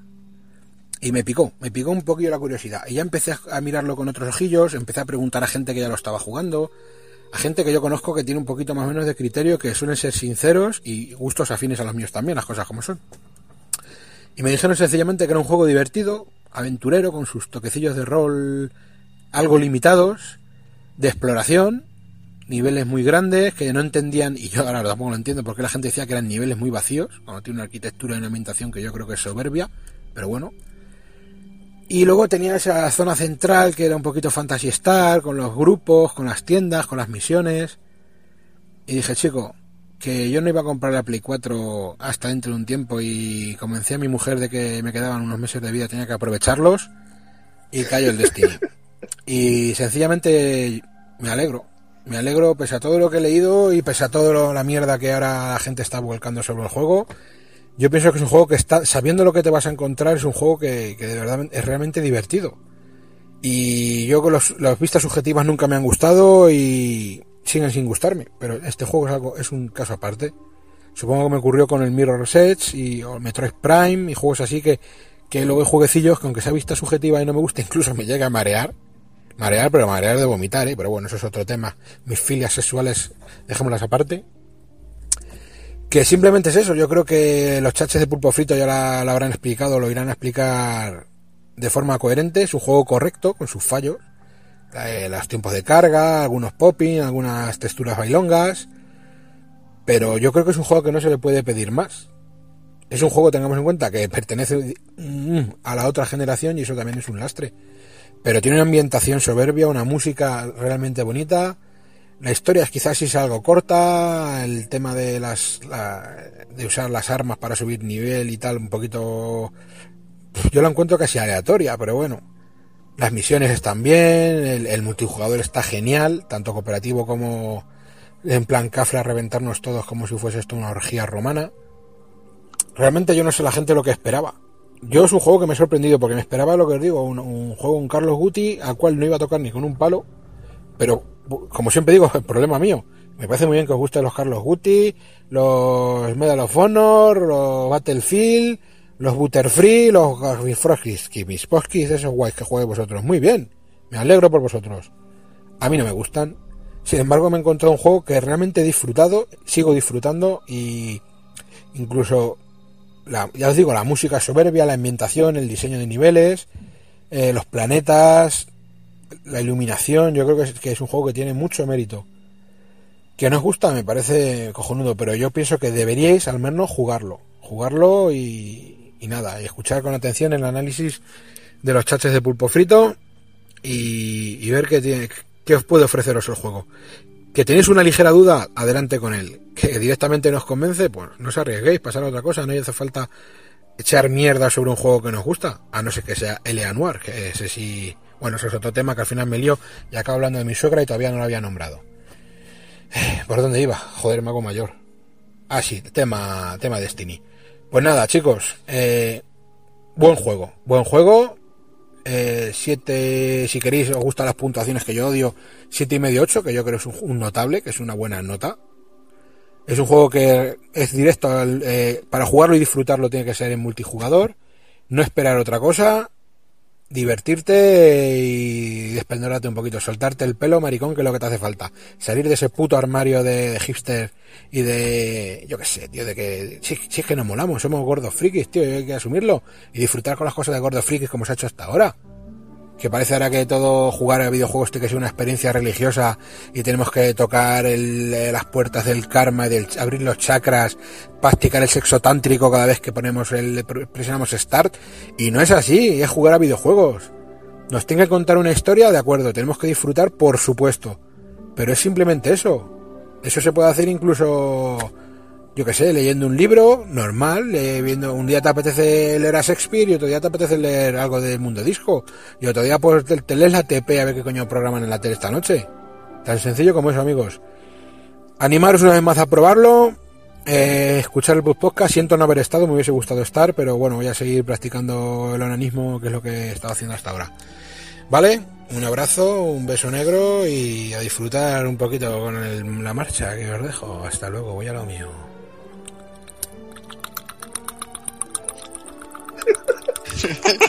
el FX es brutal. Madre mía, Me da este- mucho este- asco, tío. Es que... Es que, que- que- que cosas más raras se escuchan por aquí, ¿eh? Este, este espectro habrá que ir a, a cambiarle el chipo que se le ha ido la olla un poco, ¿eh? Bueno, vale. Ir dándole, dándole final al, al tema, va, Evil. Bueno, no sé si empezar yo, que luego lo- los mato a, a los de estos. Yo ya he rajado mucho y preferiría que empezaran quizá Takokun ahí, o Doki, que ha hablado menos. No sé, el que queráis. Pues venga, voy yo. Para mí, en definitiva, Destiny es un señor juegazo. No cumple todo lo que nos prometían, pero en lo que trae lo trae muy bien. Lástima los tiempos de carga, pero bueno, lo que decíamos es un juego para viciarse y no dejarlo. Está claro que tiene mucho que mejorar y que incluir. Nos tocará pasar por caja para todo ello, por desgracia, pero bueno, porque ya tienen los pases de temporada preparados y tal. En su defensa decir que la intención de la compañía es dar apoyo hasta 10 años al juego en vez de sacar Destiny 2, cosa que también es de agradecer. Pero bueno, a mí me ha convencido mucho. Pues bueno, yo pues poco más puedo decir también que eh, yo creo que la clave para que para decir que este juego sí es bueno o malo para mí decir que simplemente que no soy un gran fanático de los shooters, realmente no no me suelen decir mucho y el enganche que he tenido con el Destiny ha sido ha sido terrible. Eh, la sensación, como he dicho antes, para mí, de juego de un poco más y me voy a la cama, se vuelve a repetir con este juego. Es que, no sé, los piques, o el decir, venga, hoy no voy a jugar, hoy voy a hacer otra cosa, y que Takokun te escribe y te diga, venga, nos echamos un asalto, pues venga, directos, al, curro, a por ello. ¿Sabes? Y sobre todo ese componente social, el componente de poder echar una partida con un colega y hacerse una parte, un, una, unas misiones, ir, y sobre todo el pique de las armaduras y el pique de ir consiguiendo armas y esas cositas que yo creo que lo hacen realmente único al juego. No sé, es de esas veces que te cuestionas hasta el, el decir, pillo el pase de temporada. Es, no sé, yo creo que con esas dos cosas eh, es hablar muy bien de un juego que realmente que yo no tenía ningún tipo de esperanza, que era un juego que iba a pasar desapercibido y que ahora la verdad me ha dado, mira, lo acabo de mirar ahora y tengo jugado un día y ocho horas y no sé cuántos minutos, o sea que yo creo, creo que con eso ya se dice de todo. Y bueno, yo para acabar, pues más o menos lo que habéis dicho vosotros, muy buen juego, tampoco va a revolucionar el mercado ni nada, lo único que es lo que comentaba antes Takokun, que, que bueno, iba a ir, nos lo vendían más como un rollo MMO con más libertad y esto y está más limitado. A mí es lo que digo, me recuerda más a Fantasy Star Online, está más limitado a aunque tengan los escenarios con mucha con mucha exploración, que tampoco he comentado que, que puedes ir también buscando cofres dorados en los planetas y algunas cosillas que hay escondidas, espectros que hay muertos escondidos en todos los escenarios. Eh, pues bueno, la verdad que, que, como juego funciona y divierte. Yo seguramente lleve ya más de dos días de, de, juego al Destiny. La verdad que me he enfermado muchísimo. Y si un juego me ha conseguido enfermar así es que engancha y que es que es bueno. Es lo que importa. Los juegos se pillan para jugar. Y si me he tirado dos días es que no puedo decir que el juego sea malo. Simplemente que, que te engancha como un cabrón ahí. Quieres conseguir armas, quieres conseguir eh, jugarte partiditas ahí buenas con los colegas. Y una cosa que me gusta mucho de, de los Halo eh, la inteligencia que le meten a, los enemigos. Y en este caso, cuando llegas a los, a los niveles de dificultad muy altos, ves que los cabrones tienen una precisión y que te hacen cada putada que no veas. Y, a y yo disfruto mucho con los tiroteos y con esas situaciones tan chungas. Sobre todo si vas acompañado, pues, hostia, venga, sálvame, tío. Queda uno en pie y ves la emoción esa de que te vas a joder la partida y de que has logrado sobrevivir ahí a un montón de bichos chungos y la verdad que se hace divertido. Lástima de que yo creo que le han faltado un par de planetas más pa- para explorar y esto que ya lo hubieran hecho el juego la leche. Y como dice Takokun, pues tendremos que pasar por caja seguramente para, para poder hacer el, el juego completo y la experiencia completa al final.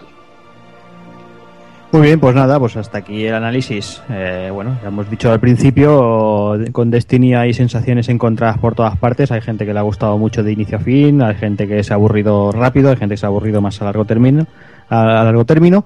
Pero bueno, es eso, es un juego que, como comentaba Kafka, como, como os lo he comentado varias veces, eh, si os, os pica la curiosidad, echarle un vistazo, probarlo y sobre todo si, si podéis disfrutarlo con amigos, como siempre, este tipo de juego muchísimo mejor.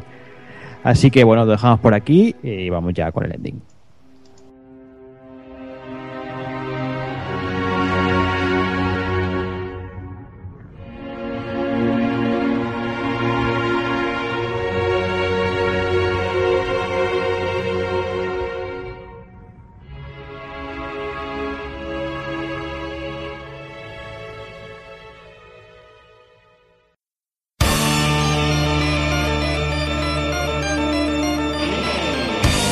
Recuerda, si no te mola hacer un calamar y quieres estar bien informado, pásate por el blog pulpofrito.com. También puedes seguirnos en Twitter y Facebook.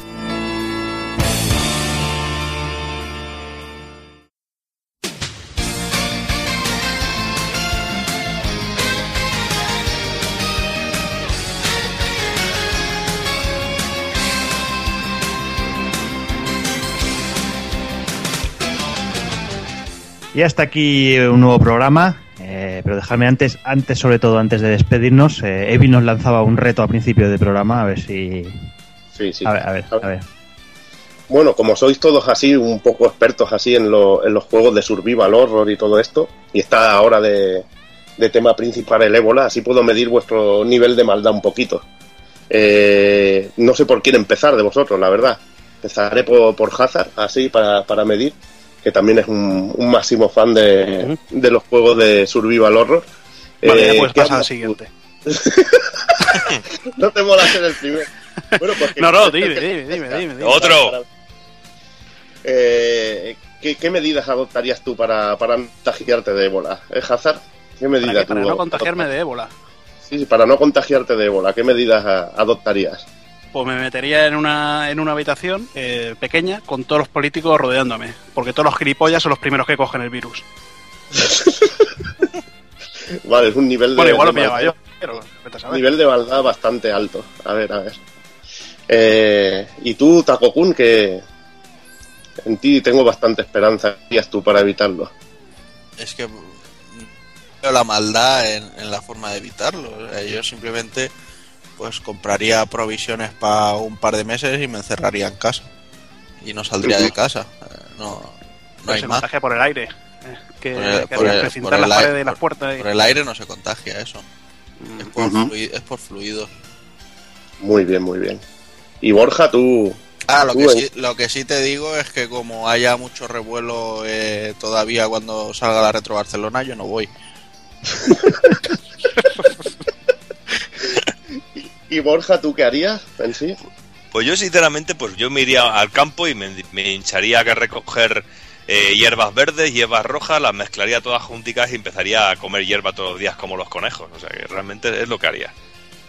Ajá. Y Jordi, tú que...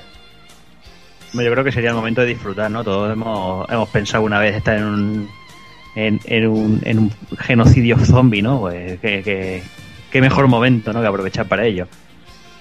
Hostia, tío, tengo unos compañeros que no soy realmente malvados, tío, porque en mi mente yo, yo me debo haber juntado mucho, sobre todo con Roberto, que veo, digo, hubiera hecho esta pregunta, es que seguro que el cabrón me hubiera dicho, no acercarme a tu madre a más de dos metros, tío. Algo así, tío. Y no sé.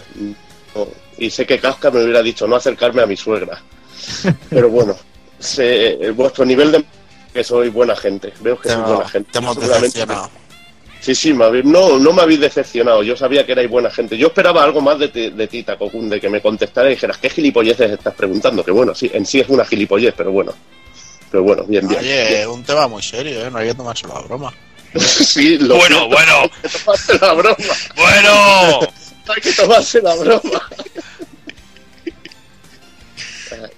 Pues nada, tras esta, esta lección de humanidad que hemos, que hemos dado todos, yo creo que vamos a ir despidiendo el programa, que ya está la cosa volviéndose muy loca.